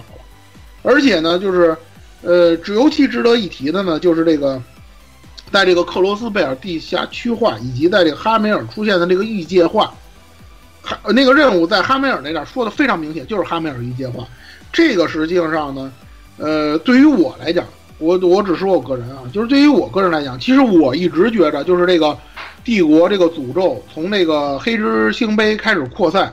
扩散到整个帝国，甚至对整个这个塞姆里亚西大陆战争影造成影响的这个最终的终局，实际上我个人认为就是这个异界化的这个结果。当然了啊，因为这个，因为是为什么那个，为什么那个法老空没有这么写，就是他没有把主线就弄成那个整个帝国异界化。我个人认为呢，他可能就是说，鉴于这场战争啊，他可能会恪守一些问题，或者说一些基本的原则和逻辑，就是。你作为帝国，你要打共和国，你不能让帝国的帝国人先倒霉，是吧？你得给帝国民众一种，就是虽然你会征兵或者说征用资源，但是你不能把帝国的百姓弄得太惨，要不然就变成了你到底是要打共和国呀，你还是要攻占帝国，然后霸占，然后称霸世界，到底是这样？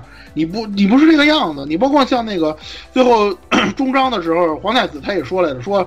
我们虽然把这个幻想机动要化要塞给招出来了，但是这个东西我们不是针对帝国百姓的，是吧？大家请大家安心，这个东西我们是用来打共和国的，呃，就甭管真的假的啊，甭管他这么说是真的假的，但起码他有这么一个态度，就说明什么呢？就是他在某些方面，就是，呃，法老空他还是要恪守他的底线的，他不能说胡来，是吧？本来是我要打共和国的这么一个事儿，结果把先把帝国弄得特别惨，这个肯定是不合逻辑的，或者说会让大家去指摘的。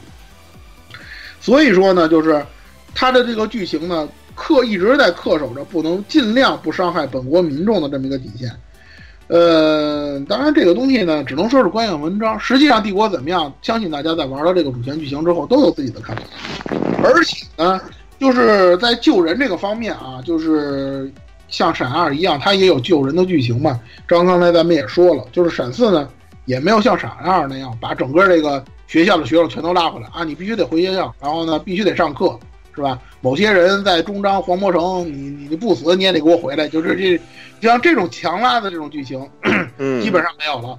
他要救的那些人，你比如像托尔学姐啊，像那个皇女啊，像自己的妹妹啊，包括像迪欧这些角色啊，实际上呢，首先跟自己有密切的关系，而且不救不行，真的是不救不行了，他再去救你，而不是说我看见一个新看见一个分校的学生，我就要把他拉回到这个是。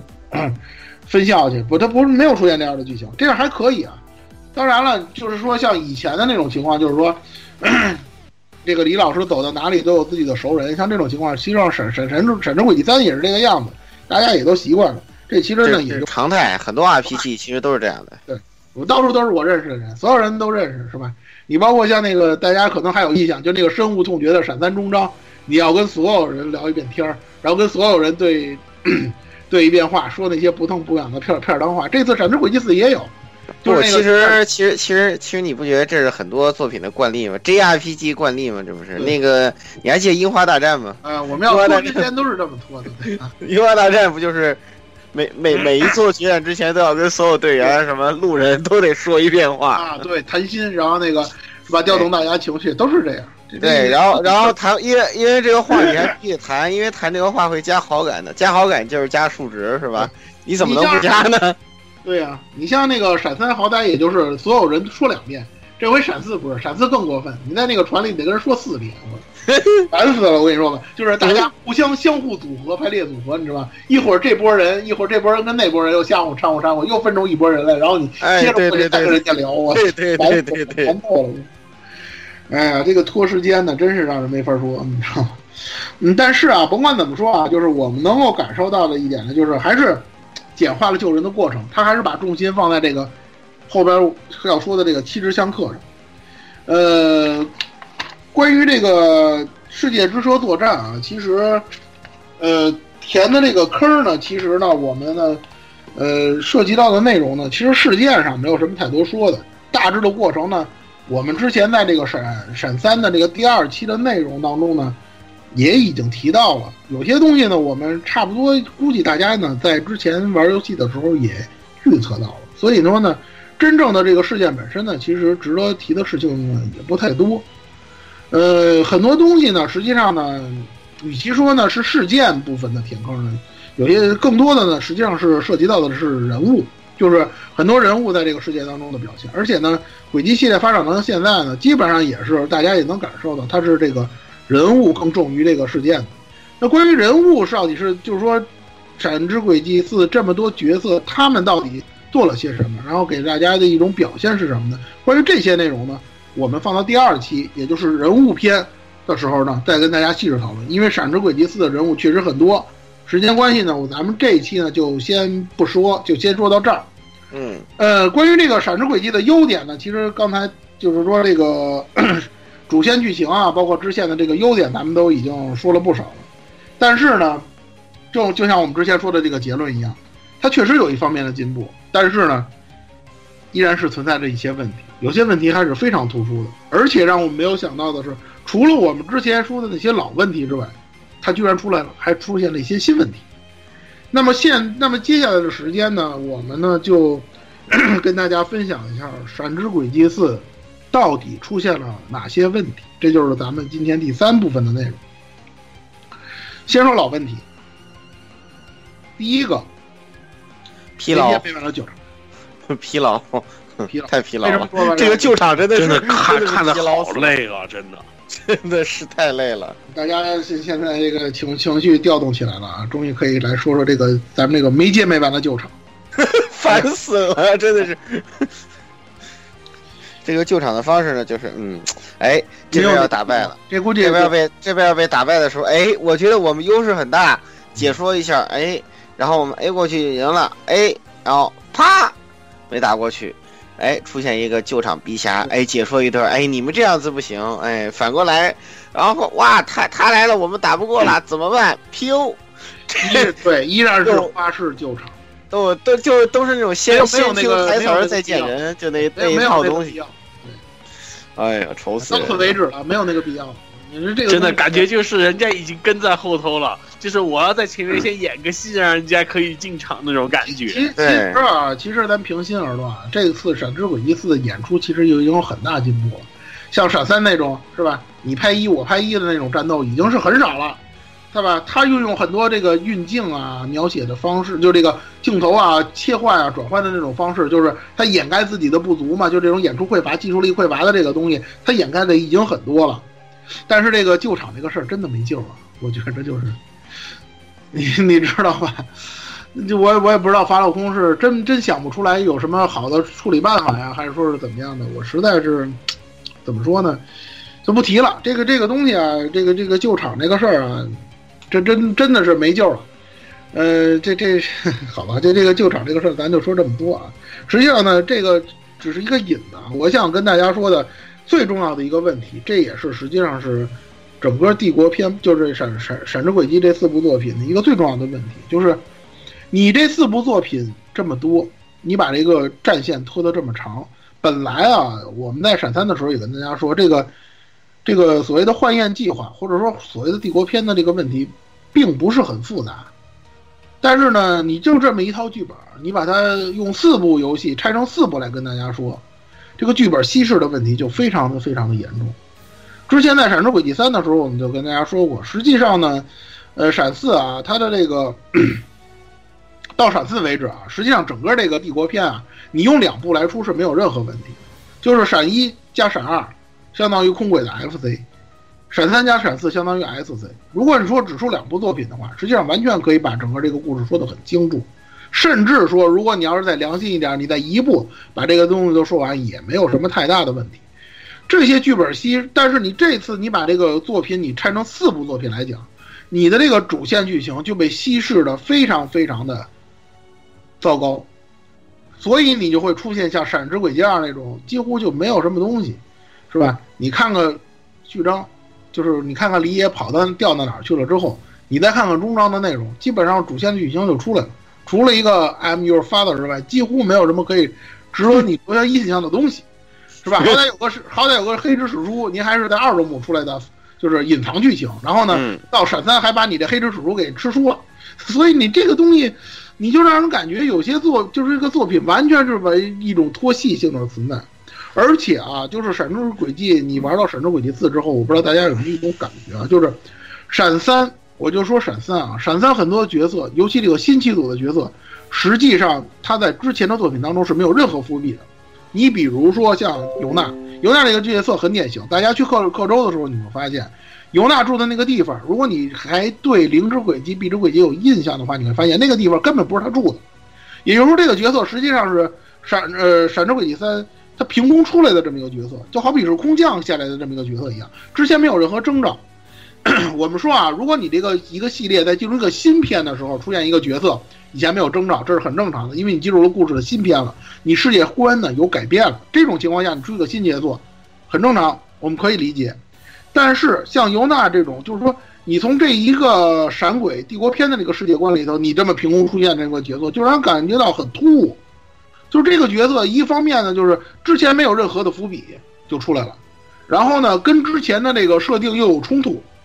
你这个角色呢，当然我们后面会说啊，他这个角色有些东西其实没有必要用尤娜来解释，你用其他的旧七组的角色，你也可以来，就是说完成尤娜所说的这个事儿的，这个东西就变得非常普遍。普遍，那个库鲁多也是这种情况。你如果大家对这个空轨剧情有印象的话，你会发现穆拉从来没有提过他有这么一个弟弟。就这范达尔家族有这么一个孩子，从来他就没有提过。等于这个角色实际上也是一个空降的角色。本来啊，这个角色实际上他的一些设定或者说他的一些相关剧情，你不需要完全设计一个全新的角色来完成。但是由于你闪之轨迹战线拖得太长，你在三代必须要加一些新东西，包括李老师毕业之后当老师，是吧？呃，又能带一帮新人，你用这样的一种背景来套的话，那你就必须得设计出一些新角色，你又要跟之前的作品产生联系，是吧？你还要去这个想一些其他的问题，而这种最基础的问题，你可能就设计不到了。所以说，这些东西的一个纠结的一个根源，还是在于你的这个剧本，你拉的战线太长，你的那个主线剧情被进行了稀释，你就要加一些东西，加一些内容来填补。《闪之轨迹四》实际上也是这样，它的这些内容，实际上你说你在《闪之轨迹三》完结是没有任何问题，但是呢，你凭空的你又要做出这么一个作品，你要维持整个这个单个作品来讲比较长的游戏时间，你就要往里加东西。说白了，用咱们比较俗的一个话讲，就是往里注水。嗯，闪之闪之轨迹四有些剧情、有些支线其实非常的好，但是如果从那个宏观的角度上来讲，它注水依然是非常严重，很多东西就是拖，包括救人。救人那段，如果大家在玩这个 闪四的第二部的时候，你会感到那段剧时间真的让你感到很烦躁，可以说就是给你一种玩闪二的时候某些章节的感觉，就是这个样子。你就觉得很拖戏，其实没这么复杂，是吧？咱们过去就干就完了，但是你必须得这么打。你包括到中章，都到已经到中章了，依然是那个老毛病，你还得去打一些堆支线，是吧？你为了那个所谓的那个 S 级的那个奖杯，你还得打贾玲级的奖杯，你还得去打一大堆支线。包括咱之前说的，又出现了那种与主线无关的那种收获季，都他妈要世界大战了，是吧？你还要去给人去过节去，就这种东西，是吧？对吧？前日谈也是这样，也是这样。他为什么要设计个前日谈啊？因为你要有一个羁绊情节，你要你跟你跟你队伍当中好感度最高的女孩来那么一下子，对吧？结果 来那么一下子还行，来那么一下子是吧？那大战之前是吧？明明天明天那个帝国跟共和国是吧？千只羊岩就要打得跟热窑似的。你老先生头一天晚上还要在米肖拉巴拉姆玩儿是吧？你说你弄个战前 也就怕了，你还要在那儿可着劲儿的玩一通，对吧？这种东西真是没有办法，因为你就是这个样子，你你必须要完整做做一个完整的游戏，你必须要这些东西。而法老宫可能认为这些东西在以前是吧，玩家很受欢迎是吧？那 girl com 嘛，很多人都把 法老宫那法老 com 说成是 girl com，对吧？就这个东西，对我觉得这个东西玩玩家很喜欢，我就必须要给你，对吧？就是我们之前说的，就是玩家喜欢什么我就给你什么，什么我都给你，对吧？我也不藏着掖着，我全都给你。就弄成了现在这个样子，而且呢，就是我们说了，就是由于这个剧本稀稀释，还引引引发了很多很多的问题，像那个可玩性与剧情走向的矛盾。你一个作为一个讲故事的 RPG，实际上讲故事是你的重点，你的系统好玩不好玩呢？呃，你可以在系统上面有一些疏漏，实际上闪三的时候我们也已经说过了，它疏漏肯定是有，而且槽点很多的。但是呢，你剧本做得好，玩家也不会太苛责你什么。可是呢，你现在的问题就是说什么呢？你现在的那个剧情走向已经就是说你的这个剧情已经跟你这个可玩性产生了严重的矛盾和冲突了，就是因为你走到这个地步，实际上你要说的就是世界大战的事儿，但是呢，你又必须要照顾可玩性，也就是说你要让觉得游戏好玩，有更长的游戏时间，而不是说跟看小看电子小说似的，看完主线剧情完事儿。所以呢，用这种方，所以呢，再加上之前那个剧本稀释的问题，很多情况下就是那种。拖剧情，刚才说的像闪二那种拖剧情，到处救人的这种，是吧？闪二更明显啊，就是那个，呃，这这这用咱们的用咱们之前的话讲，天上飞，拉着拉着后宫天上飞，跟郊游似的。对，这这这帝国内战打内战，然后李爷开着那个大大大船在天上旅游。而且你闪之轨迹四，说句实话，沿整个这闪之轨迹四四部这么长时间。严重拖慢这个游戏进程。我们老说这个话，就是你会发，你玩完那个帝国篇，你会发现啊，这个闪闪之轨迹其实对于整个塞姆利亚大陆时间的推进没有任何帮助。你看了那个后日谈，你会发现了，实际上我们说啊，就是说，尤其那些玩了克州篇的玩家，其实特别想看到的什么，就是克州是怎么解放的。因为克州解放那个事儿，在闭轨没有说，他只是最后提了几句。结果呢，到了闪之轨迹四的后日谈，他依然是只是提了几句。我们原以为《闪之轨迹四》还能现还能整个刻舟外传呢，是吧？把这个大战完了，就是这个大决战完了之后，是吧？老老罗他们回到克州是吧？解就是冲进那个总督府，解放这个解放这个克州的事儿，还能说一遍，然后整两场战斗什么，这些东西也没有，因为他也没有这个制作时间了，可能是没有制作时间，也有可能是什么呢？就是就像像这种政治大戏啊，可能那个法老空他自己也知道自己没这个水平，没这个没这点优势，他也写不好，他就放弃了，或者说是怎么样呢？对吧？结果造成一种结果之后呢，就是碧鬼没有的东西，然后呢，帝国篇还是没有，你明白吗？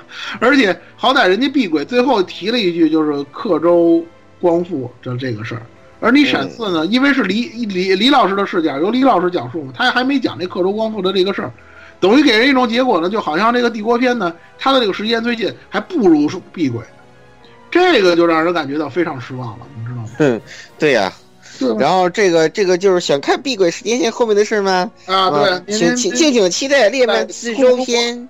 对，就跟我们之前说的似的，你别着急，你等共和国的时候提这事儿，对吧？嗯这事儿对，哎，真是你你你你要解决的问题，你还是没有解决，这就让人感到、嗯怎么说呢？一个是说确实是很仓促啊，就是这回的这个这个还是有一点点仓促啊，但是你该解决的事情没有解决，总让人感觉呢还是遗憾特别多。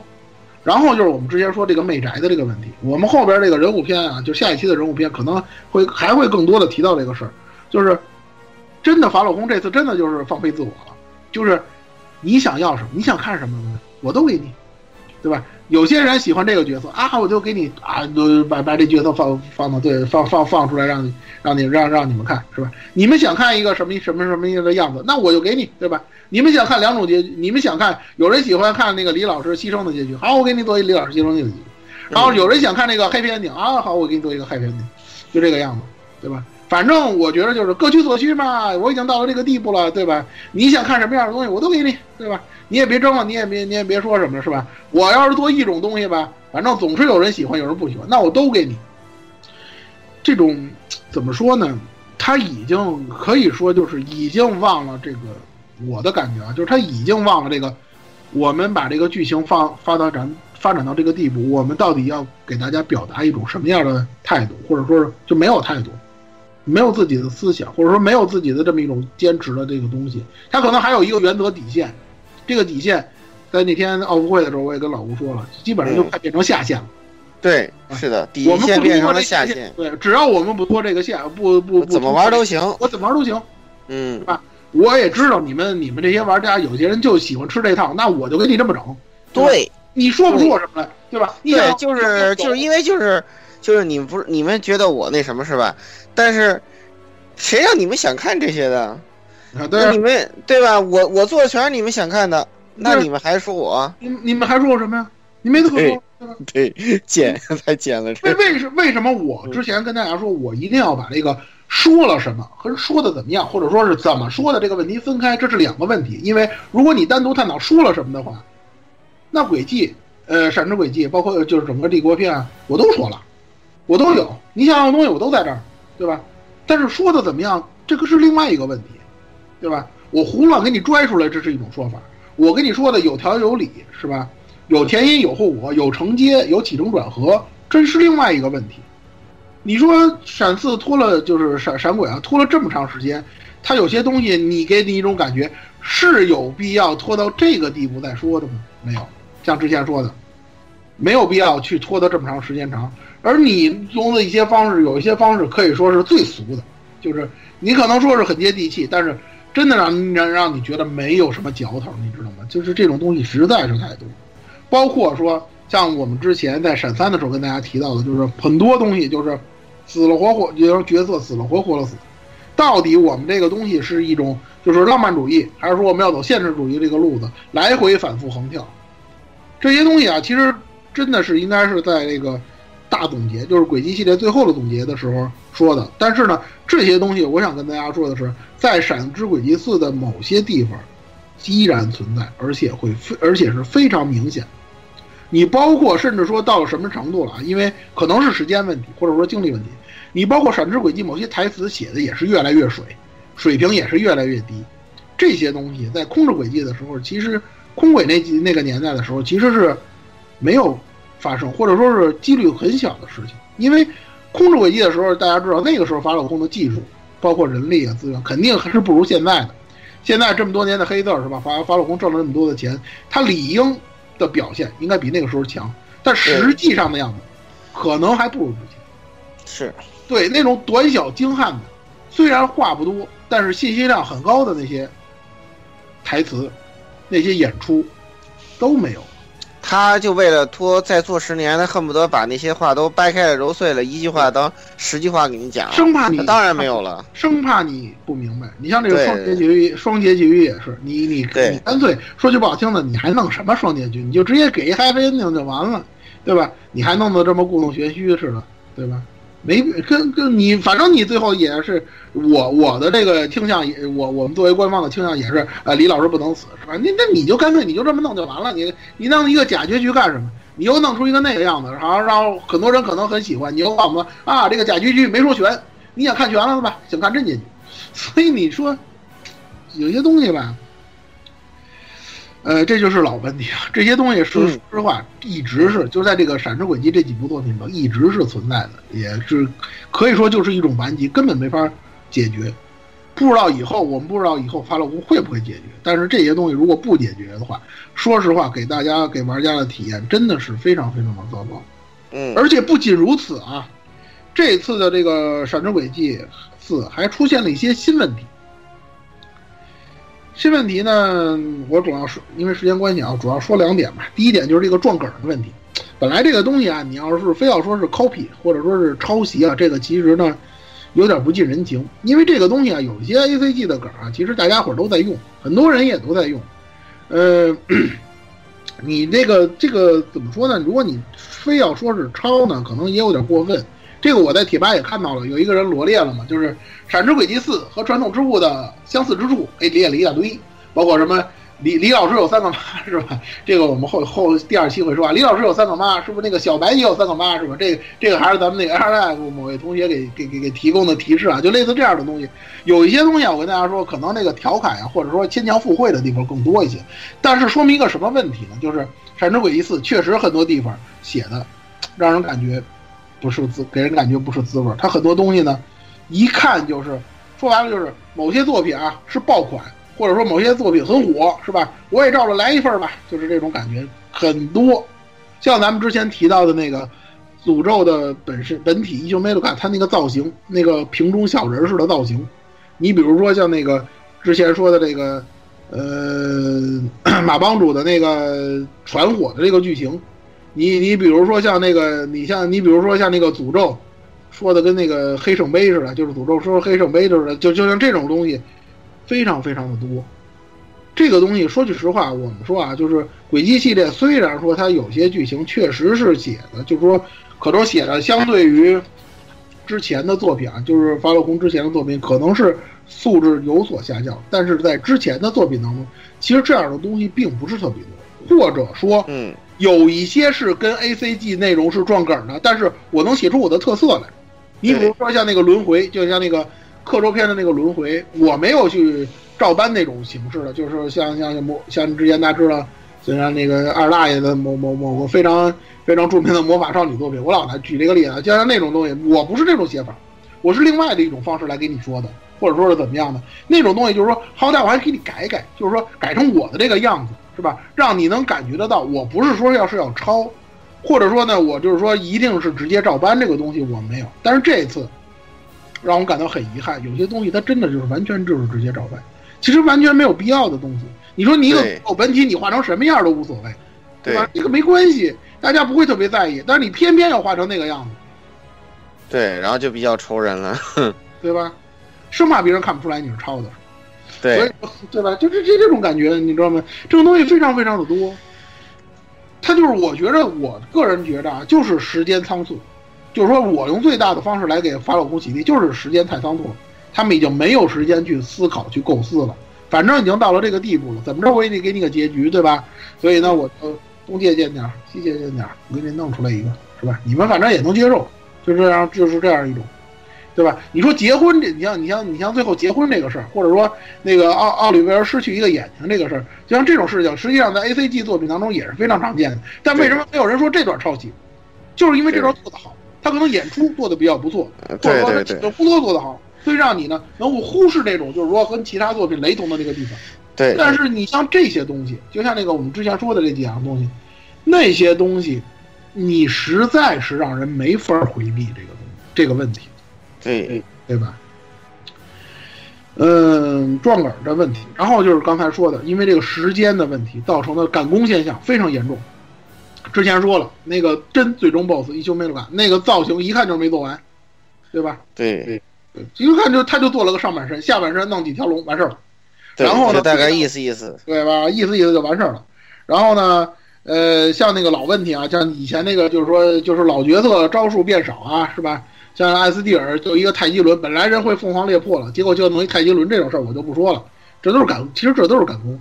然后呢，最大的一个槽点啊，就是我我带大家玩那，大家看那个，呃，最终决战那几个队伍去打那个颜之庄的那个剧情的时候，大家可能就印象特别深。你像那个罗塞那个组，包括像豆巴利那个组，那个组的那几个角色里头，大部分人他连那个地图行动建模都没给你做，造成一个结果是什么呢？就是比如说豆巴利那个组，你在地图上行动只能用豆巴利。罗呃那个那那个那个那个罗罗塞这个组，就是那个他们经常管这叫挂逼组啊，就那个挂逼那那那个那个组那个大佬组里头，你能用的在地图上移动的角色，你只能用分校长，嗯，别人都不能用。就因为省钱嘛，不是每个人都做了。对你一个是省钱啊，也一个可能也没时间了。后期的那个叫什么补丁更新，他也没更新这个，你就让人很莫名，你知道吗？就是做让人感觉做的很没有诚意。确实我们可以理解，你用一年的时间，你要做个完结作，这么长的流程，是吧？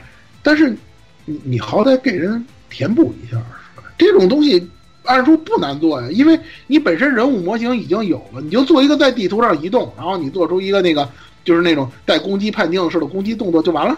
然后呢，一两段语音就是一两段动作语音，你都可以沿用原来的这些东西，其实并不难做，但是他没做，这让人感到很莫名，你知道吗？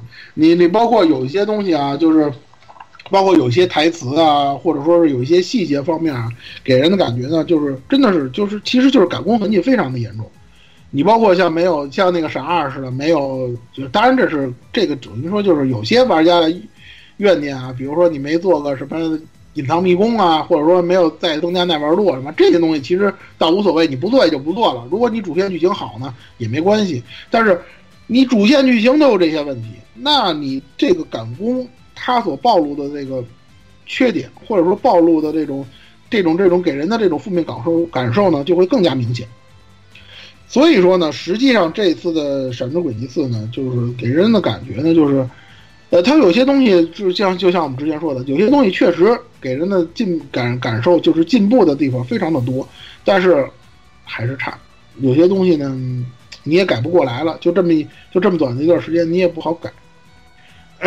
所以呢，怎么说呢，还是给我一种总体感觉啊，这次《神之轨迹四》的这个遗憾的部分呢。可能还是偏多一点，因为毕竟啊，作为一个阶段性的总结，它很多东西呢还是差差强人意吧，只能说是差强人意。对，嗯，呃，我嗯，最后的一点时间啊，最后的时间呢，我简单说一下吧，就是这个我们就第二期我们就不再提了啊，就是简单说一下《闪之轨迹四》的系统和音乐这个部分，这个部分呢。呃，系统方面呢，《闪之轨迹四》相对前作呢都做了调整，因为《闪三》我们大家知道，因为那个他那个就是那个这个气绝，这个这个这个这个气绝系统做的太霸道了，太破坏平衡性了，包括这个阵术系统，他做的太破坏平衡性了。然后呢，这次呢做了一个很大的调整，之前呢大大家很很了解的什么礼刀啊，是吧？当然当然这座还是可以礼刀啊，但是实现的难度要比前作难得多。然后呢，菜刀流呢也不再万能了。最典型的就是尤娜，被削弱的实在是太厉害了。你把那个阵术的熟练度提升到最高，也只能达到闪三前期的水平。相对而言呢，就是说相对于菜刀流呢，就是物理攻击呢，魔法攻击的地位得到了进一步提升。那个之前像咱说的这个随便把敌人打成气绝的情况呢，不再出现了。这些东西其实这种改动啊，我个人认为还是值得赞赏的，因为大家一看就是法老宫。就是说呢，已经是接受了这个玩家的可能是一些意见或者说是批评什么，但是啊，这次呢，平衡度的方面它依然没有调整太好。我们刚才说了，魔法的地位，呃，魔法的地位得到了提升，但是这次提升的太过了。好多魔法这次好多魔法型角色，你比如像黑兔，比如说艾玛这些角色，虽然说他的地位由于魔法的提升，他们的地位进一步提升，但是提升到什么程度了呢？就是零延迟魔法开始出现了，又是那又变成了那个永远是我的回合。这个大家看相关的视频都能看到，就是没接没完的使魔法。我使完了之后，我使完魔法之后，我能马上马上再动，又能使魔法。然后你配合那些阵数，就是那个 EP 消耗多少多少分之一的那种阵数，结果你就变成了那个无限连续魔法的那么一种状态。这个相关视频都有，而且如果你愿意的话，你甚至可以把李老师都变成，就是从一刀流的李老师变成那个魔法流的李老师，你知道吗？这个东西依然是他的这个方向调整的问题。而且呢，这次呢，由于这个闪四啊取消了，比如说像闪三的那个料理刷刷钱法啊，一些刷刷刷的那些秘籍啊都被取消了。所以这次呢，尤其你在一周目初见、一周目高难度的情况下，金钱和优物质在游戏中会有非常就是这种非常大的消耗，会让你非常头疼。游戏的过程中，尤其是一周目有两这两样东西，就是金钱和优物质。金钱在后期可能稍微好点，优物质是自始至终的，你就是非常的吃紧。而且呢，你想想这么多角色，二十多个角色，三十多个角色，你都要去调调配你的装备，嗯，你你就会很累的。这个调装备大概得调一个小时左右。还好啊，嗯，还好啊，就是闪四在最后决战的时候，就是到那个呃打那个颜值庄的时候，那几个组，什么空鬼组、氪手组、那大佬组那几个组的角色，他给你锁死了，你不用再去调了。还好，如果说彻底放开的话，那你会你就会想象那是一个多么酸爽的事情。这是一件，呃，对了，我我忘了，就是那个啥，他那个，就以前在那个早早期作品加，就是那个推荐配置这个功能还有吗？没了，这次没有了。好好好好好，为什么会把这个好用的功能给省去？是是说他那个推荐逻辑被人喷的太狠了？他是我个人觉得是这样，就是他那盘的推荐配置其实挺省事儿的，你先点他那个推荐，然后你再调整调整就行了。他关键问题就是你把他培养成什么方向不好说了，你就就就像之前说的李老师那个，对对对，当法爷，你是要给他整成李一刀呢，你还要给他整成魔法流零延迟的李老师呢？啊，对，还是还是冠位冠位魔术师李老师啊，对啊。嗑药流是吧？李老师这回也挺逗的。这回有一点槽点，我是想说一句啊，就是这个叫什么？这个万能药终于有用了。因为李老师那个，这那个只能吃那个那个鬼鬼话，只能持续三回合，三回合之后他就暴走。要想解决暴走，你就用万能药给他嗑药。所以你李老师只要用鬼话，队伍里头就必须有一个人专门给李老师喂药。嗯，对，李老师就变成了嗑药流，你知道吗？嗯，对吧？呃，所以说有些东西其实过程很让人烦躁，尤其这个优物质。我跟你说，这优物质在这座当中奇缺，你知道吗？很多合成啊都要用，这点跟三相同。包括那个奇神的那个装备，需要你耗费大量的优物质，真的是，嗯，你在当中说句不好听的，有人玩的时候，如果你说因为这个优物质让你烦躁，让你修改这个记录，我特别能理解，你知道吗？因为太刷的实在是太烦了。然后这座有一点啊，有一点呢，不能说好，也不能说不好的地方，就是奇神战的难度有了飞跃的提升。对，而尤其这个高难度啊，高难度的奇神战后期，尤其一周末，你这个优优物质特别少啊，就是那个能合成的装备特别少的情况下，敌方是非常鬼畜，你知道吧？这个速度非常非常的快，几乎没有你还手的机会。对，对吧？这个奇神战，因为在它早期阶段太鸡肋了，太简单了。对，没嚼头。我们上次在闪三的时候，闭着眼打都能赢，随便打都能赢。这回，这回，这回他们采取的办法就是提升，全面提升对方的速度，你知道吧？噩梦难度，你用道具，就是你道具的克噩梦，就是提神战的克药呢，你也得先让小弟送死，不然的话自己这边根本来不及回复。尤其是这个噩梦难度，最后与黑旗，就是和这个宰相骑神战的这场战斗，可以说是。整个轨迹系列当中最难的一场战斗，它比那个最终真最终 BOSS 还要难。那场战斗说句实话，你尤其是这个叫什么一周目初见啊，如果你不用那个呃马帮主传传火的那个道具呢，你几乎不可能获胜的，你知道吗？鉴于此啊，有鉴于此啊，官方不得甚至在这个一点零三版本的更新里头，它更新了更高级的那个叫欧姆级别的那个骑士装备。我估计呢，可能我 我估计可能就是社长都打不通那个骑士战，所以他们才这么整。但是那个欧姆级的装备，每个装备的合成需要九十六个 U 物质，然后你还得去刷 U 物质，上百上百的刷，这比那个叫什么，就那个塞姆利亚碎片合成合成黑塞姆利亚矿消耗的这个优物质还要多，你就可见它变成什么程度。感觉全国的这怪 全部都被他们打空掉了，感觉。对对，而且而且你二周目还不好刷，因为二周目的时候，那个因为二周目它这回继承等级了，就是你玩噩梦难度，你也可以继承角色等级。也就是说，你一开场就是一百四十多级，那些小怪你要是不不被动接触的话，你要是还用那地图攻击，就直接打死了。所以你的优物质你还没法刷，这个东西就造成你非常尴尬，你知道吧？你就是在想，你要是不继承等级吧，噩梦难度难度又高。骑乘战又难，因为骑乘战是跟你角色的等级和能力挂钩的。你要不继承又难，你要继承了优质还不好刷。总之就会让你非常的烦躁，你知道吗？对。然后除了骑乘战之外呢，小游戏这次难度也是非常的高的。那个打牌就是大家所熟悉的。我操，那个打牌好难啊！我跟你讲，以前其实那个牌也没有那么容易赢的，我也经常输的，好吧？打牌对，打牌其实是这样，就是。其实呢，三代打牌也比较简，其实比较简单。有些人说没什么嚼头。好了，这次四代难度一下就提上了。别再提了，那以前那牌我都觉得挺有难度。这次他加了很多状态嘛，加了很多特性，那些特性你一定要好好理解。如果大家想拿那个最终的那个核心回路，想拿那个奖杯的话，一定要记住几个牌的套路。你比如说远程攻击的那几条套路。你包括那个打那个游戏上比较难的战斗，你说打米七的那场战斗，那场战斗我就那场那场打牌，我真的是试了好多次，最后找到这个套路了。你一定要记住那几个套路，你才能去打过这个那那那那个这这特定。多看看多看看攻略吧，多看看攻略，对，多看看视频打法。但是有一个小游戏，我估计你看视频你也未必能过，就是那个波波碰，波波碰这次难度是太高了。你像有这个歼灭天使啊，还有那个迪欧啊，有那么几个角色。说句实话，第一，手速你需要你有手速；第二，也得需要你有一定的人品。你要是人品不好，你说你在那一场战斗上，那一场那那一场对战里头，你耗个两三个钟头，那都是常有的事儿，你知道吗？嗯。如果大家，而且这游戏，而且波波碰跟以前一样没有练习模式。如果大家要是想练，或者想多练练的话，那我推荐大家安利一下吧。推荐大家去玩玩世嘉的那个狂热扑悠扑悠，那个对你能打过这个波有非常大的帮助。哈，真的很扑悠扑悠啊！开玩笑，这次的这次的这次的这个波波碰难度真的是很高。没关系，没关系，这个这个增加点玩法也增加点乐趣也挺好的，对吧？就像那个，就像昆特牌成为了这个。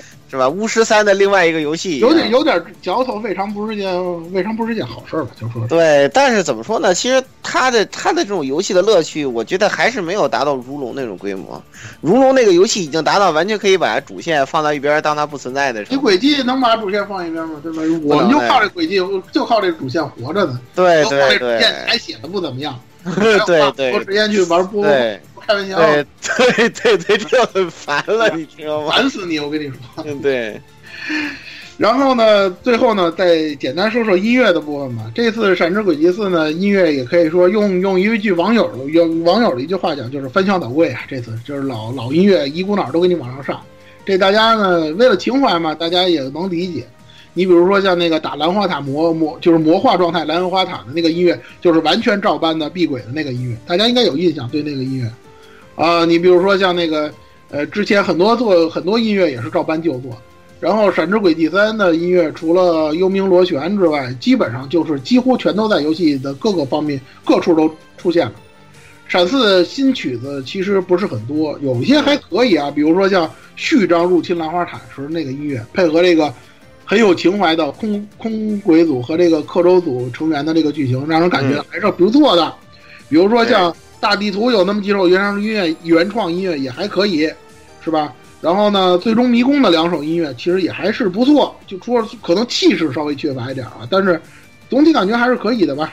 然后呢，就是这次的音乐呢特点呢，就是比较强调旋律了，因为在《闪之轨迹三》的时候，我们之前说过，有一些音乐呢旋律感不是很强，你比如说像强敌战的那个音乐，旋律感就不是很强。这次呢，它呢。稍微有一点改动，就是呢，有一点回复到轨迹早期作品的那种风格的音乐，可能相对来讲多一些，就是多元化的东西更多一些了。问题是在哪儿呢？一个是刚才说了，旧音乐 remix 的太多，再有一个呢，就是缺乏那种有气势，就是那种气势宏大的那种音乐，相对来讲要少一些。尤其是像前作那个《幽冥螺旋》那样的音乐比较少。最终的那个，最终那个真最终 BOSS 的决战的时候，音乐呢用的就是《最终迷宫》第二段的那个音乐。这个因为 OST 还没有推出啊，我还不知道那个曲子具体叫什么。但是我就想说呢，就是怎么说呢？作为用那个曲子做最终 BOSS 战呢，还是就是调动玩家情绪的那个作用还是稍微少一点。我个人认为，你如果是像最终 BOSS 战三十多个人打一个 BOSS 那种感觉，你做的那个最终决战的音乐还是应该像激战一样，就是燃度比较高一点，可能会相对好点。或者说你用以前闪呃轨迹系列比较燃的那种歌曲，像就是比如像《金枝太阳一之翼》那种，就那种曲子可能会相对来讲能好一点。音乐就说这么多吧，然后呢，呃，最后呢，咱们也简单的总先简单的总结一下吧。其实这个总结应该是放在人物篇最后的，但是说了这么多呢，咱们还是总结一下吧。首先，首先我应该是吧，应该感实际上虽然我不是官方啊，但是我觉得应该感谢一下咱们轨迹系列的玩家。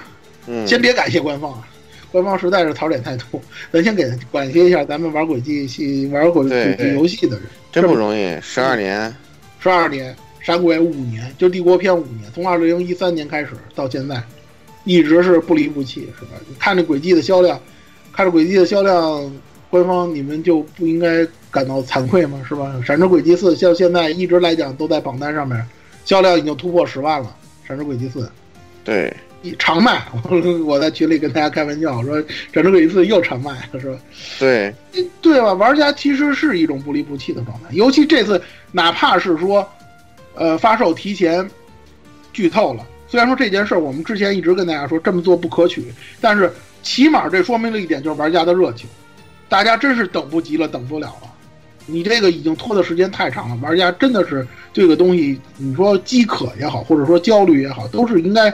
我个人认为，这个官方你该找该找谁背背锅找谁背锅，比如说渠道商啊。或者说运输方面的，你该找谁背锅背找谁背锅。但是对于玩家这种热情，我觉得官方你应该能应该理解。而且大家都希望这个这么多年的一个好的作品能有一个好的结局，或者说最后轨迹走到最后能有一个好的结局，应该是没问题。我觉得，因为因为看了这次的这个百分之六十，呃，我已经基本心里有数了。就是到时候到那个。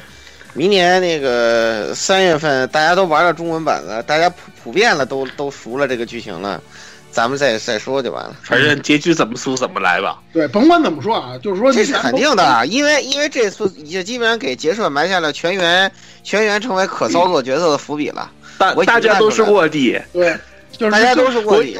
唯一死掉的白夜 就是这个唯一的坏人。而且而且我跟你讲，就是我我甚至可以大胆预测，就是。便当角色，到最后的大决战肯定会出来串场的，就像什么宰相啊，像什么姐夫啊、七姐啊，都会来的。你放心吧。我我我我虽然没你放心吧。对，虽然没讲人物片啊，但是我多提一句，这回莱维都来串场。你别看《闪之轨迹四》，你别看他没活过来，但是他有串场，他有他的台词。如果大家玩之前说那支线里头，你能看到莱维的词。对对对对对。那个，实际上在这方面。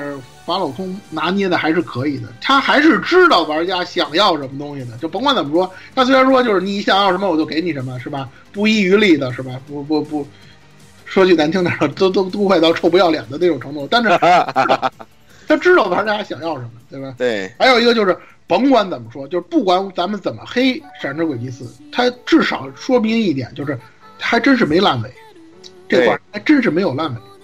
这一点就甭管怎么说，这点咱们必须要该怎么说怎么说，就是客观上来讲，咱们必须要认可他这一点，就是该说的，到闪之轨迹四我都说了。哇，拖了四部了，还说不完的话，说不完，是吧？直接玩家就暴走了，股东都真的就在家门口蹲进他社长了，是吧？就是甭管怎么说，这个到帝国篇嘛，至少帝国篇没有烂尾，就是说清楚的东西我都跟你说清楚。嗯，就可以了，是吧？就这就就不容易，是吧？但还是那句话嘛，没有功劳他也有苦劳啊，对吧？所以说呢，只能说我们啊，就是我我一直想说的一点啊，就是可能对于我们玩家来讲，包括咱们这些做节目的人啊，包括这个讨论剧情的人，可能我们对于游戏本身的想象，尤其是这个系列的续作的想象，包括其他作品也是，就是可能我们所想的跟游戏实际给你的会有偏差，这是很正常的事情。我们可能有时候往往会把。呃，游戏的这个续作想象的跟一出正剧一样，悲喜剧都要有。然后那个呃剧情就是说怎么说呢？就是呃剧情呢就是跌宕起伏，然后呢怎么怎么样的？可能实际上给咱们的一个东西就是个轻小说水平的东西。这个这这个东西很正常。当年咱们在讨论传统之物的时候也是这样，我们把传统之物的续作也想的是吧，也是非常复杂，非常那个就是说勾心斗角啊，各种纠结啊，是这个样。但实际上给给我们的不是这个样，这个很正常。因为我们所想的东西，肯定跟官方就是说他想达到的那种目的是不一样的。我们是站在玩家角度的，官方肯定是要把它除了这个剧情上的考量之外，它肯定在于商业上或者说某些方面，它有它更多的考量，这个都是很正常的事情。我就想说大家一点呢，就是其实说白了一点，就是我们希望发空不要让大家再失望，真的是这个样子。嗯。不好说啊，反正我觉得看完这次，我觉得能能肯定一点就是说，最后他做完的时候，那个可能不会让你失望的。对，就最后他一定就还是给你一个绝大多数人能接受的结局，就这一点你是一定可以放心。所以基本上有这一点的话就行了吧，反正，对吧？嗯，先看这样子，我觉得也用不着做到，也用不着等到咱俩退休了。我估计过个十年。反正那时候估计可能这广播都不做了，但是没关系，是吧？这个到时候不管在什么情况下，只要时间允许，是吧？这个 对我肯定找你把这个最后这个轨迹的这个最后一期节目给他做完，对吧？你这个你这个挖你这个挖坑比我挖的，这要挖到夕阳红的。对，挖到夕阳红去了。不是，其实这这就人人人这一辈子有点目标，你知道吧？我觉得这个最后打通轨迹都也可以成为人人生目标了。对，为了为了看到轨迹最后的结局，咱们也得好好活着，是吧？对，就是其实啊，其实其实呢，就是当年大叶水有一句话说的非常好，就是想法可能会有所不同，但是期待不会辜负。就是这么一个道理，那是对利弗而言是对的，对对对法老控不一定成立，预想的可能不一样，但是不法老控应该反过来。对你期待的，我都给你了，但是什么具体什么样你自己体会，给你给你这些东西你自己体会。对，好吧。这次跟大家聊的这部分内容呢，基本上也是我们对于这个《闪之轨迹》剧情方面的体会。大家可能感觉到了啊，实际上《闪之轨迹四》的干货没有《闪三》那么多了，因为毕竟该说的、到的都说到了。闪闪四作为闪三的延长线嘛，基本上也是把它没有说到的或该解决的问题跟大家解决，也就是到这儿了。而《闪之轨迹四》最重要的内容，或者说最笔墨最多的内容，让大家看到最多的内容，它还是它的人物。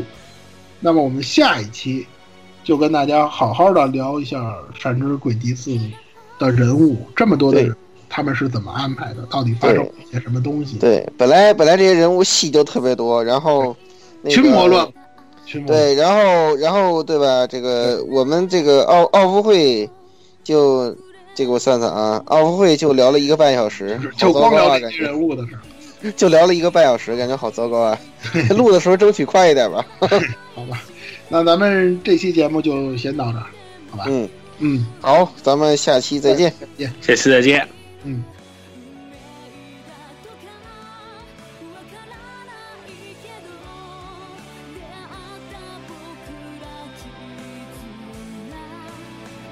欢迎各位收听本期节目。请各位听众老爷在评论区留下您宝贵的意见。大家可以通过荔枝 FM、蜻蜓 FM、网易云音乐、Podcast、新浪微博、SF 轻小说频道搜索并关注 AR Live 主播和各位小伙伴在官方 QQ 群幺零零六二八六二六恭候各位大驾光临。各位听众朋友们，咱们下期再见。